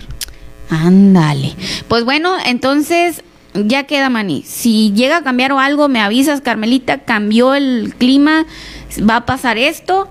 Nos ponemos a hacer una transmisión, pero pues más casual, ¿no? Sí, claro, Ahí claro que sí. la ciudad, ¿qué te parece? Y también le de- eh, cuando tengamos una oportunidad de hacer una transmisión casual, les voy a dar los grados exactos que van a tener en cada comunidad. Ándale, nos va a dar los grados exactos del clima el Manny Aguilar. Pues muchísimas gracias, mi Manny, mi Manny vidente. Más evidente, como dice la gente. Pues aquí vamos a estar, Carmelita, y muchas gracias por aquí, por este espacio, para estar, eh, mantener informada toda la, a todos los seguidores de DNS Noticias. No, hombre, muchísimas gracias a ti, Manny, muchísimas gracias y pues felicidades. Siempre tienes eh, pues pronósticos muy acertados. Ese es el trabajo de, ese es mi trabajo, de mantener el sistema actualizado para que nos arroje con certeza lo que viene. Excelente, Manny. Pues bueno, vamos a ir a una pequeña pausa ya para eh, mandarle saluditos a la gente bonita que nos está compartiendo. Producción se equivocó. Y, y pues bueno, para mandarles saludos y ya para informarles quién es la persona que va a arreglar la fuga de agua potable ahí en Misión del Sol. Aquí le tengo la información. Vamos a ir a una pequeña pausa y continuamos.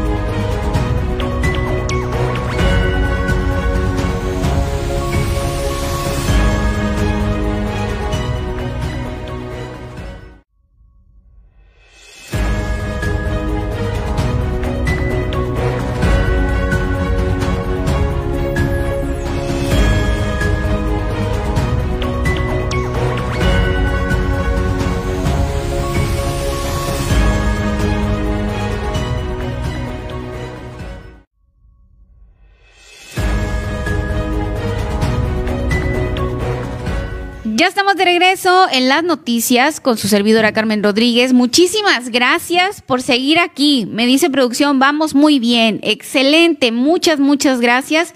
Eso pues dice que algo estamos haciendo bien, oiga, y me da muchísimo gusto y le agradezco muchísimo a usted la confianza por estar aquí conmigo. Muchas gracias por todo, por todo el apoyo que yo, yo qué haría sin ustedes. Nada, oiga, yo no haría nada. Esto es por ustedes y para ustedes. Pues bueno, vamos a, ver un video.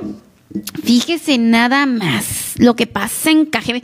Oigan, Cajeme, qué, qué bárbaro, oiga, ¿qué está pasando en Cajeme? Dice, por pasarse un alto, unidad de la CEMAR provoca un accidente en Ciudad Obregón. Se reportan varios elementos heridos. No ha sido el único municipio donde, pues, eh, estos señores de la CEMAR han causado despapalle y medio. Bueno, que no saben manejar. O sea, ¿qué pasa? O sea, por ejemplo, aquí, por ejemplo, ya han causado varios accidentes. Y entre ellos hay un niño que está a punto de perder su pierna, un niño inocente y que además no le respondieron con eh, los gastos médicos. No sabe manejar, oiga. Ahí se la pasan pasándose altos. Producción, ponme el video, por favor. Ahí va. Cheque bien usted cómo se pasa. Ahí está. Mire nada más. Bueno, pero ¿qué pasa? ¿No ven? Habrá que adaptarles lentes. O sea, esto es algo que definitivamente no debe de suceder. ¿Cómo? Miren, todavía que no hacen nada en contra de tanto homicidio en Cajeme, todavía la autoridad se encarga de hacer más despapalle. Mira, ahí va, ahí va, de nuevo. Mira. De la, creo que es la Coahuila y Boulevard Ramírez. ¿Sabes desde cuándo es alto eso? De toda, la, vida. La, de toda la vida. Eh, la calle Coahuila es eje vial, es una de las calles principales de Obregón. Es una calle libre prácticamente en todo Obregón, a excepción de pues, la 200 porque hay semáforo, la 300 porque es actos de cortesía, pero la mayor parte de la calle Coahuila es una calle libre. Y el Boulevard Ramírez, que es, es una, es una realidad importante también, pero hace alto en esa esquina hace alto en la siguiente esquina que es la Tabasco y hace alto en la siguiente esquina que es la California. No la mueles. ese bulevar históricamente toda la vida ha tenido esos altos. No, hombre, oígame, mira, o sea, es que tú vas bien, pues va bien el otro auto, imagínate. Y, estoy de acuerdo, a lo mejor están en un operativo, una persecución, lo que tú quieras, pero bueno, la primera obligación de los vehículos de emergencia es mantener la seguridad tanto de ellos como de los ciudadanos. Es la primera responsabilidad. No puedes ir, en, por ejemplo, una ambulancia, por dar un ejemplo, no puede ir a un accidente y causar otro, ¿verdad? No, hombre, es que... Entonces... Mira, Miguel, ¿cómo va a ser posible que, que todavía que no hacen lo propio para mantener seguro Cajeme, todavía uno se tiene que andar cuidando de ellos para que no te choquen? Y fíjate, o sea, en el video se ve claramente que ni siquiera hay una intención de frenar, no hay una intención de sacar la vuelta al vehículo. Ahora sí que voy derecho y no, me, quito. y voy derecho y no me quito. Ve nomás, se los llevó de corbata al del carro. Quiero hacerles una pregunta. ¿Saben manejar, oiga? Y no es el primer accidente, Carmen. Aquí, por ejemplo, tenemos el antecedente de este niño que fue para allá, para lo de Jacaranda, si mal no recuerdo, de este y pero allá en Obregón no es el primer accidente que ocasionan, ¿eh? Ya ha habido algunos choques ahí por la calle 200, por la calle Guerrero, por diferentes calles de Ciudad Obregón, ya la Marina y el Ejército Mexicano han causado diferentes accidentes. Y, y digo yo, bueno, pues a lo mejor piensan que su rango les permite omitir algunas, algunas reglas de tránsito, pero cuando se atraviesa la carrocería de otro carro no hay ni nada que los proteja y están afectando al ciudadano. Oye, bueno Miguel, es que entiendo que, que tengan ellos pues permitido andar así, a lo mejor exceso de velocidad cuando andan en algún operativo, en alguna captura, qué sé yo, pero yo no creo que en ningún momento eh, diga chócate a todos los ciudadanos, atropéllate a todos los ciudadanos y jódete más a la ciudad. Y obviamente, obviamente no lo tienen. Es como te digo, la primera obligación que tienen es preservar la seguridad tanto de ellos como del resto de los ciudadanos. O sea, no puedes causar un accidente, no puedes causar daños materiales, incluso la pérdida de la vida de una persona porque va a ser una persecución, porque va a ser un accidente o lo que sea. No puedes, o sea, no puedes solucionar un accidente con otro. Acabar con la vida de inocentes para agarrar a un delincuente, pues, o sea, o, o pónganles sirenas, algo para que la gente sepa que hay bienes, o sea, ¿cómo va a ser posible que se la pasen pasando este tipo de accidentes con estos señores de la CEMAR? Hasta en Álamos ya hubo un accidente que es más chico. O sea, y, sabes, no. o sea, por precaución, por precaución todas las unidades de rescate, de seguridad pública, de, todas las unidades, en cada esquina, en cada parte, que haya un alto, que haya un semáforo o incluso que haya exceso de tráfico, tienen la obligación de reducir la velocidad. Es una, es una obligación de ellos. incluso, incluso lo podríamos platicar eso, no tanto en el caso de, de, ellos, sino a lo mejor podríamos invitar a, alguien de bomberos, a alguien de Cruz Roja, también para que nos orienten nosotros como ciudadanos qué debemos de hacer cuando vemos una sirena. Cuando viene un vehículo atrás de nosotros que trae las, las, torretas, los códigos encendidos y que trae la torreta, la, la, la, sirena encendida, ¿Qué debemos hacer los ciudadanos? Porque me ha tocado muchas veces, Carmen, que no sabemos cómo responder, no sabemos cómo reaccionar. Es importante que alguien nos, nos, nos lo diga o que nos lo recuerde, que no sabes qué, a orilla te quédate parado, dale más recio, frena, no sé, que alguien venga y nos explique exactamente como ciudadanos qué los tenemos protocolos. que hacer. Los protocolos. Los protocolos para los ciudadanos cuando vemos encendidas las sirenas de las patrullas, de las ambulancias o de lo pues de lo que haya, pues dice Juanito Albayo Valderrama dice, por lo menos las ambulancias y patrullas traen luces en una emergencia, mientras la Sedena y Marina no traen nada que alerten su emergencia. Además de todo, fíjense nada más, ya voy a empezar yo aquí, pues, los he visto con las luces apagadas. Y entiendo que a lo mejor quieren andar ahí sigilosos, a ver qué encuentran y, y así que nadie los vea. Pero, por ejemplo, o sea, se causan más accidentes. Y se otra causan cosa, más Carmen, accidentes. Y otra cosa importante, importante y además grave. Causan accidentes y no se hacen responsables. ¿Sí?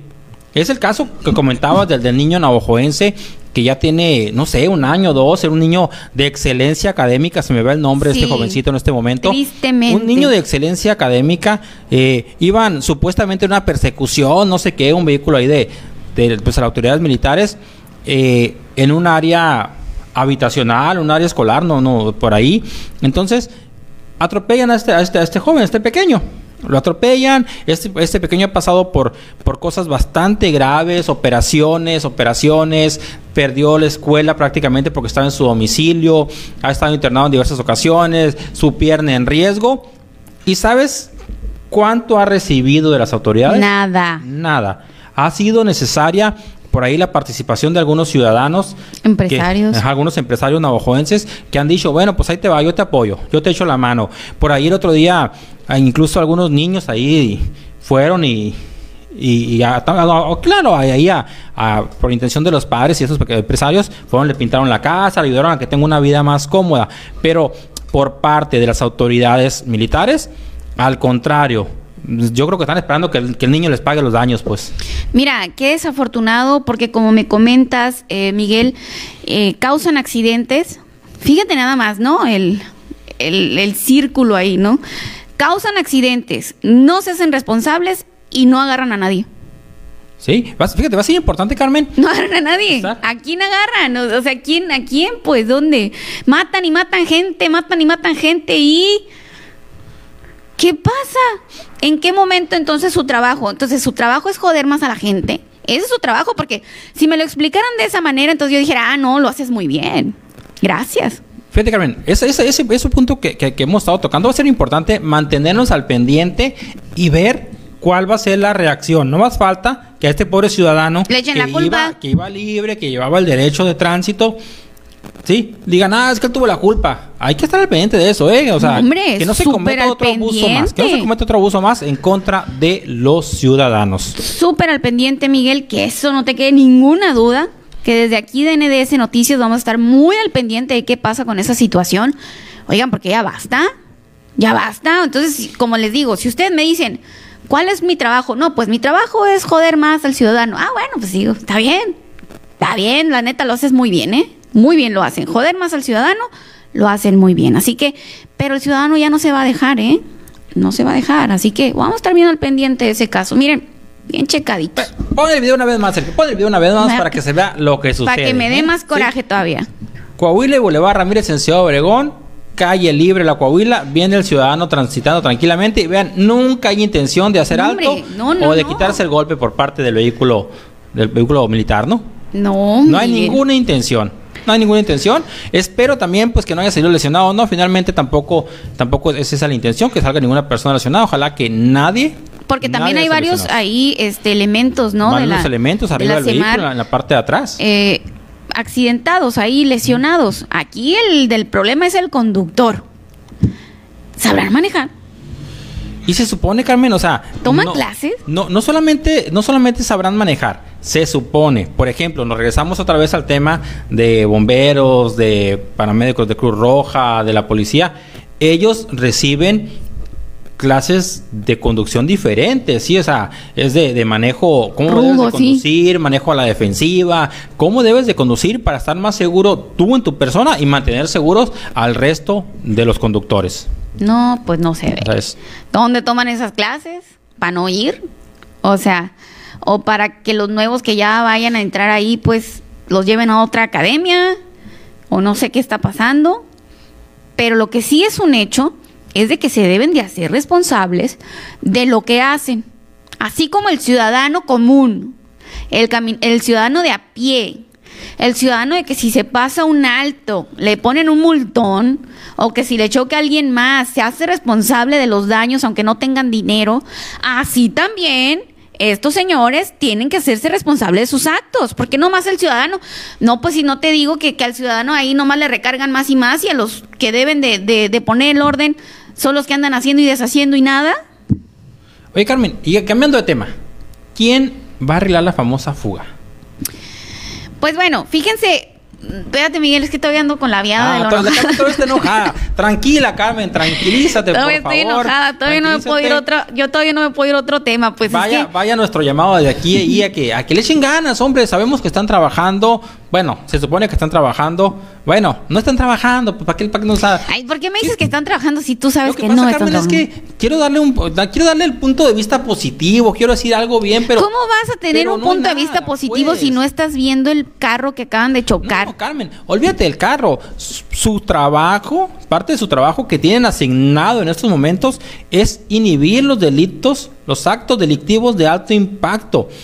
Que, que uno de ellos. A ver, dime, ¿lo están las haciendo? armadas. Pues digo, o sea, yo quise decir, ¿están trabajando o no están trabajando? ¿Lo Bueno, están pues no- haciendo? ah, pues no están. No ya, los ya. esté defendiendo porque no vas a quedar bien con nadie. Te lo juro, Carmen, quise, pero no pude. No, no. No, había no, manera, eran no. indefendibles. A ver, que pri- primero que, a ver, quiero saber qué iban haciendo para empezar. ¿Por qué iban tan recio? ¿Iban correteando a alguien o algo? No creo, la verdad. Yo no creo. Yo creo, Miguel, que nomás se lo pasaron porque andaban ahí de, de lucidos, dice mi nana. Ahí nomás andan de lucidos y ya la riegan, pues. Y sabes, Carmen, que hubo agresiones armadas hoy, como sucede todos los días allá en Ciudad Obregón, ¿eh? Pues claro, todos los días pasa. Todos y los los señores, en vez de andar en esos temas, agarrando a los que andan ahí de malosos, que se andan matando entre ellos, van y le dan un carro porque se pasaron un alto. Y así. Definitivamente, Sí, qué bárbaro. Ya, ya, sin palabras, o sea, sin palabras, señores de la semana, sin palabras. Y vamos a estar bien al pendiente de ese caso. Ni crean que me lo voy a perder, ni crean que se me va a olvidar. El lunes les voy a decir, les voy a tener toda la información. Pues bueno, pasando a otro tema, ahora sí ya más relajada, me voy a echar un trago de café, oigan, porque sí, la verdad es que esto, es- a mí no sé a ustedes, pero en lo particular me da muchísimo coraje que sean las autoridades los que le dan la torre al ciudadano, oigan. No, no, no. Apóyame un poquito próximo para poder tomar Fíjate, café. Carmen, por ahí, por ahí debe andarle el video ahí en, la- en las descargas, debe andarle el video de la fuga que fuimos ayer a visitar allá a Misión del Sol, donde era agua limpia, agua cristalina, agua que estaba saliendo al parecer de un tubo principal. Esta agua estaba afectando pues a muchos ciudadanos porque era un, solo charco ahí, un solo, una laguna, era una laguna de agua limpia la que había ahí.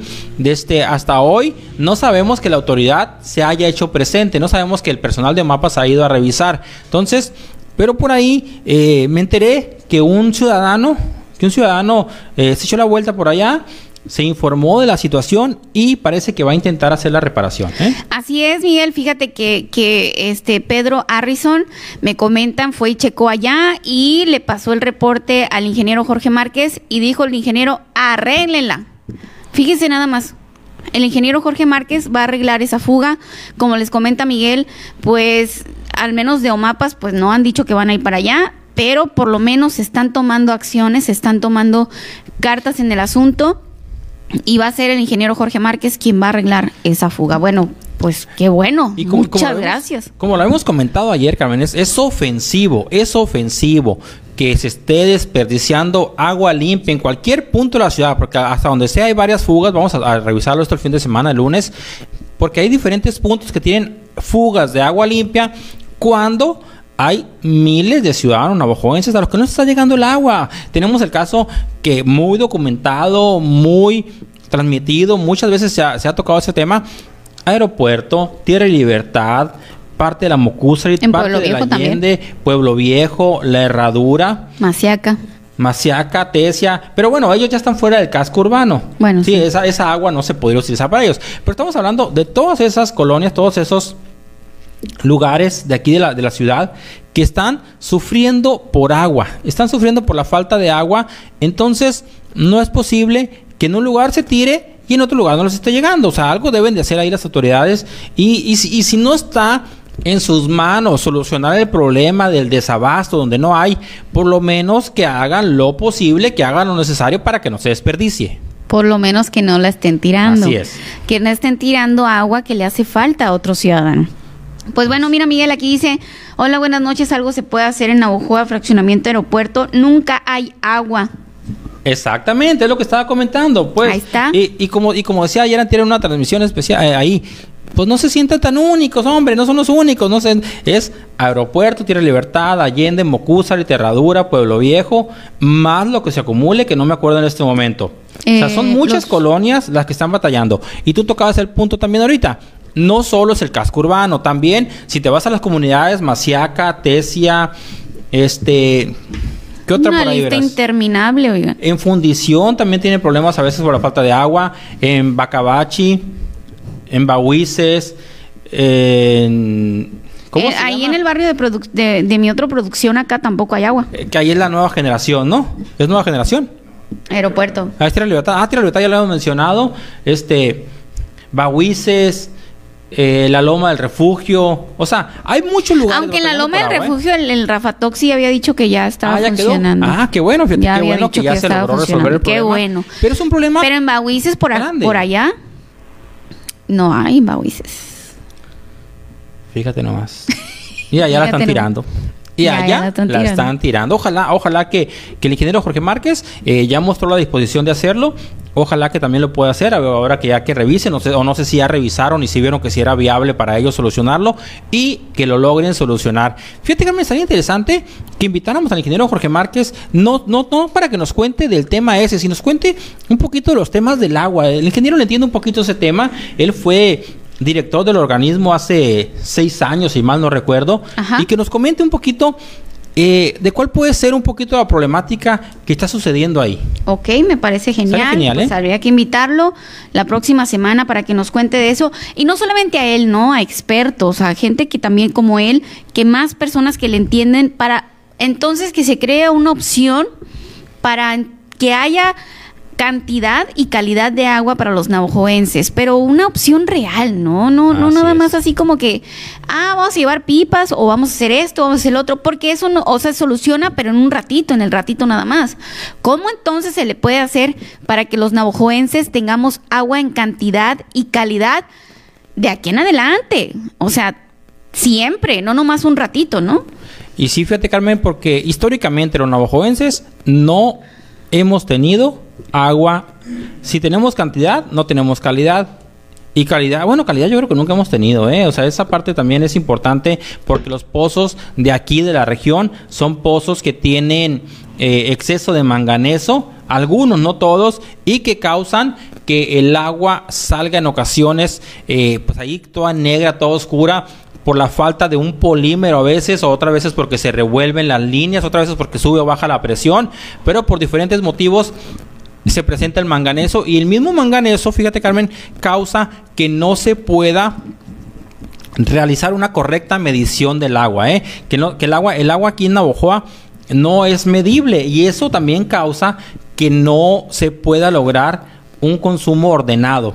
Sí, en otros municipios, por ejemplo en Ciudad Obregón, hay un medidor. Entonces, si tú gastas agua en exceso, te llega un recibo más grande.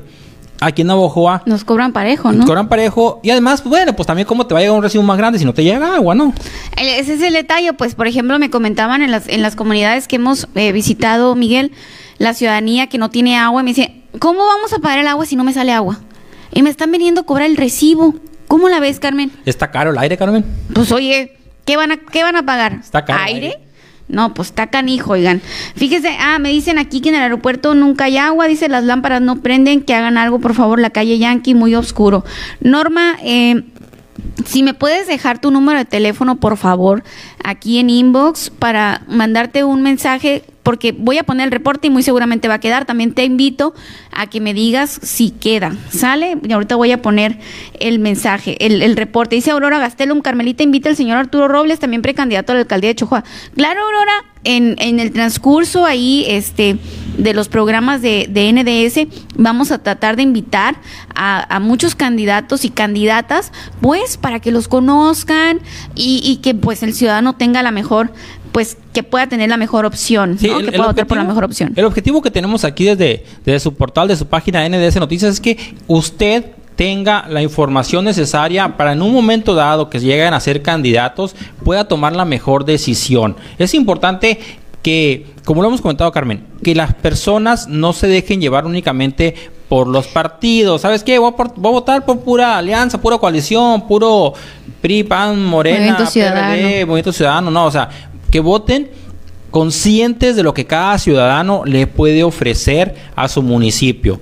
De repente por ahí algunos han fallado, otros han dado con el botoncito, entonces, eh, pero no hay nada mejor que la información. Como te decía, la información es poder. Entonces un ciudadano informado puede tomar la decisión correcta a la hora de ir a las urnas. Por supuesto, Miguel, y aquí en NDS Noticias, eso es lo que queremos.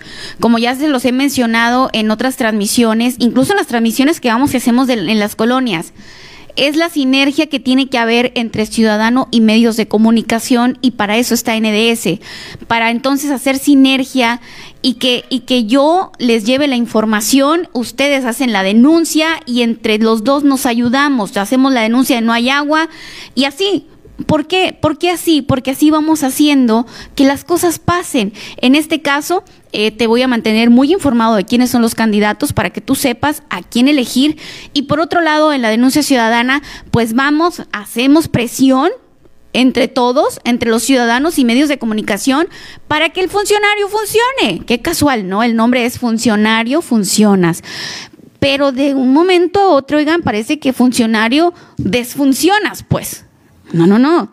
Para eso está el ciudadano, el jefe de los funcionarios. Porque acuérdese usted que de la bolsa del ciudadano salen los sueldos de los funcionarios, de los presidentes, de los diputados, de los senadores, de todos, de nuestra bolsa. Entonces, quien paga, manda. Y el que paga es el ciudadano. Entonces, por lo tanto, el que manda es el ciudadano. ¿Sí o no, Miguel? Afirmativo, Carmen. El que manda es el ciudadano. El ciudadano tiene todo el derecho de exigir exigir que se le brinden los servicios que se merece. Si no alzamos la voz, si no te decimos dónde hay fallas, el funcionario hace caso omiso. Felices de la Por vida. eso, oiga, pues por eso, sí. Carmen, es importante que el ciudadano se organice y diga, ¿sabes qué? Aquí tengo un problema, aquí ocupo soluciones. Y nosotros, con todo gusto, podemos ser intermediarios. Esa es nuestra, esa es nuestra única función en esos casos. Nosotros no podemos arreglar, no podemos reparar. Eh, ¿Por qué? Porque a veces que las cosas son costosas, pero el gobierno, en este caso Mapas, por ejemplo, tiene un presupuesto y tiene además los ingresos y que un recibe. presupuesto muy bueno. Para solucionar los problemas de la ciudadanía. Entonces, nosotros como intermediarios podemos hacer la hacer llegar el reporte que usted nos haga. Si usted nos hace su denuncia, nosotros se la hacemos llegar a las autoridades correspondientes para que busquen la forma de solucionarlo como es su obligación. Y tal y cual fue el caso, Miguel, en la colonia Tepeyac. ¿Qué dijeron los vecinos? ¿Saben qué? Hasta aquí llegó su... Ya saben qué. Nos vamos a organizar. Me hablaron, Carmen, estamos organizados, échanos la mano. Fui, les tomé su denuncia, le hicimos transmisión en vivo. Ya está arreglada la fuga, oigan. Y que por una parte no se agradece, nos da gusto, porque no hay que agradecer, porque esa es su chamba. Lo que sí podemos hacer es decir, qué bueno, me da gusto que hayan trabajado y que hayan ido a arreglarle esa fuga a los ciudadanos. Eso sí podemos hacerlo. Sin embargo, es su chamba, ¿eh? que no se les olvide. Así es, Carmen, así es despedir, Yo creo ¿no? que ya, la Carmen ya se emocionó, ya se prendió. A las, a las nueve, a las nueve nos íbamos a ir, fíjate, Carmen, y ya son las nueve con veinte. Y todavía tenemos muchos aquí este, seguidores conectados, dice Norma Cortés. Y si llevan agua al aeropuerto, las pipas venden el agua. Pero son, pipas de Omapas. O sea, son- Eso es lo que quiero saber, Norma. Los que la venden son pipas del municipio. Por favor, sácame esa duda. Ismael Rojas y la López Nogales tampoco hay agua. La López Nogales se me pasaba, fíjate, o sea, son muchas colonias, ¿eh? Son muchas colonias, pero bueno, eso lo vamos a platicar la próxima semana, el lunes o martes, vamos a ver a quién invitamos para que nos haga comentarios al respecto y nos diga eh, qué está pasando, o sea, ya sea alguien de dentro del gobierno o alguien de fuera que nos dé su punto de vista técnico. Así es, Miguel. Rápidamente, ya para despedirnos, voy a, leer aquí unos comentarios. Dice Jesús Ramón Moroyoki Navarrete, lámparas en dos postes seguidos en calle Heroico Militar entre Canané y Cajeme, Colonia Tepeyac. Está muy oscuro, saludos. Lo voy a pasar, Jesús, no te preocupes. José Alonso, Servicio Social, hay una fuga de agua en la colonia 16 de junio, esquina con callejón número 10 por la calle Juan de Dios Terán o Mapas. Muy bien. Vamos a pasar el reporte, claro que sí. Rafael Orduño dice, Felicidades por tu programa, Carmelita. Saludos, saludos, Rafael, hasta Guatabampo. Muchas gracias por acompañarme en la transmisión. Moisés Sánchez, saludos al Manuel Aguilar, dice Gaby Mendoza, saludos, Carmelita de la Colonia Tepeyac, saludotes, muchas gracias. Poncho Tapia Estrella, buenas noches, Carmelita. Felicidades por tu nuevo programa. Muchas gracias, que nos mira todos los días, dice. Muchas gracias a todos por acompañarme. La Aurora Gastelum, ya leí el de la Aurora. Nomás que aquí no me aparecen todos los comentarios. Qué bárbaro. A ver, déjenme ver si me aparecen unos poquitos más. Me decían que no se escuchaba, pero ya se escucha. Elvia Sauceda, yo estoy muy sacada de onda a lo de la comisión. Muy bien, creo que ya leímos todos los comentarios. Dice Juani, Jani Vilches Borbón, saludos para el Mediacrema de la Cuadra. Muy bien, saludos para el Mediacrema, claro que sí. Y pues bueno, quiero agradecerles a todos, muchísimas gracias por haber... Eh, estado aquí en esta transmisión con nosotros. Cerramos muy bien el viernes. Muchísimas gracias por todo tu apoyo. Fíjate que el día de hoy también volví a recibir de una fuga, un reporte de una fuga que tiene más de un año. Imagínate cómo puede vivir la gente con una fuga de drenaje un año. Entonces, pero le voy a tener la información el lunes. Yo les dije, yo les doy a ustedes y les digo qué es lo que se ocupa. Organícense y échenme la llamada. Carmen, caile para el barrio, así. Y yo voy a ir para allá. Claro que por supuesto que me pongo a sus órdenes, a su total y entera disposición, pero ocupan organizarse los vecinos para que las cosas pasen.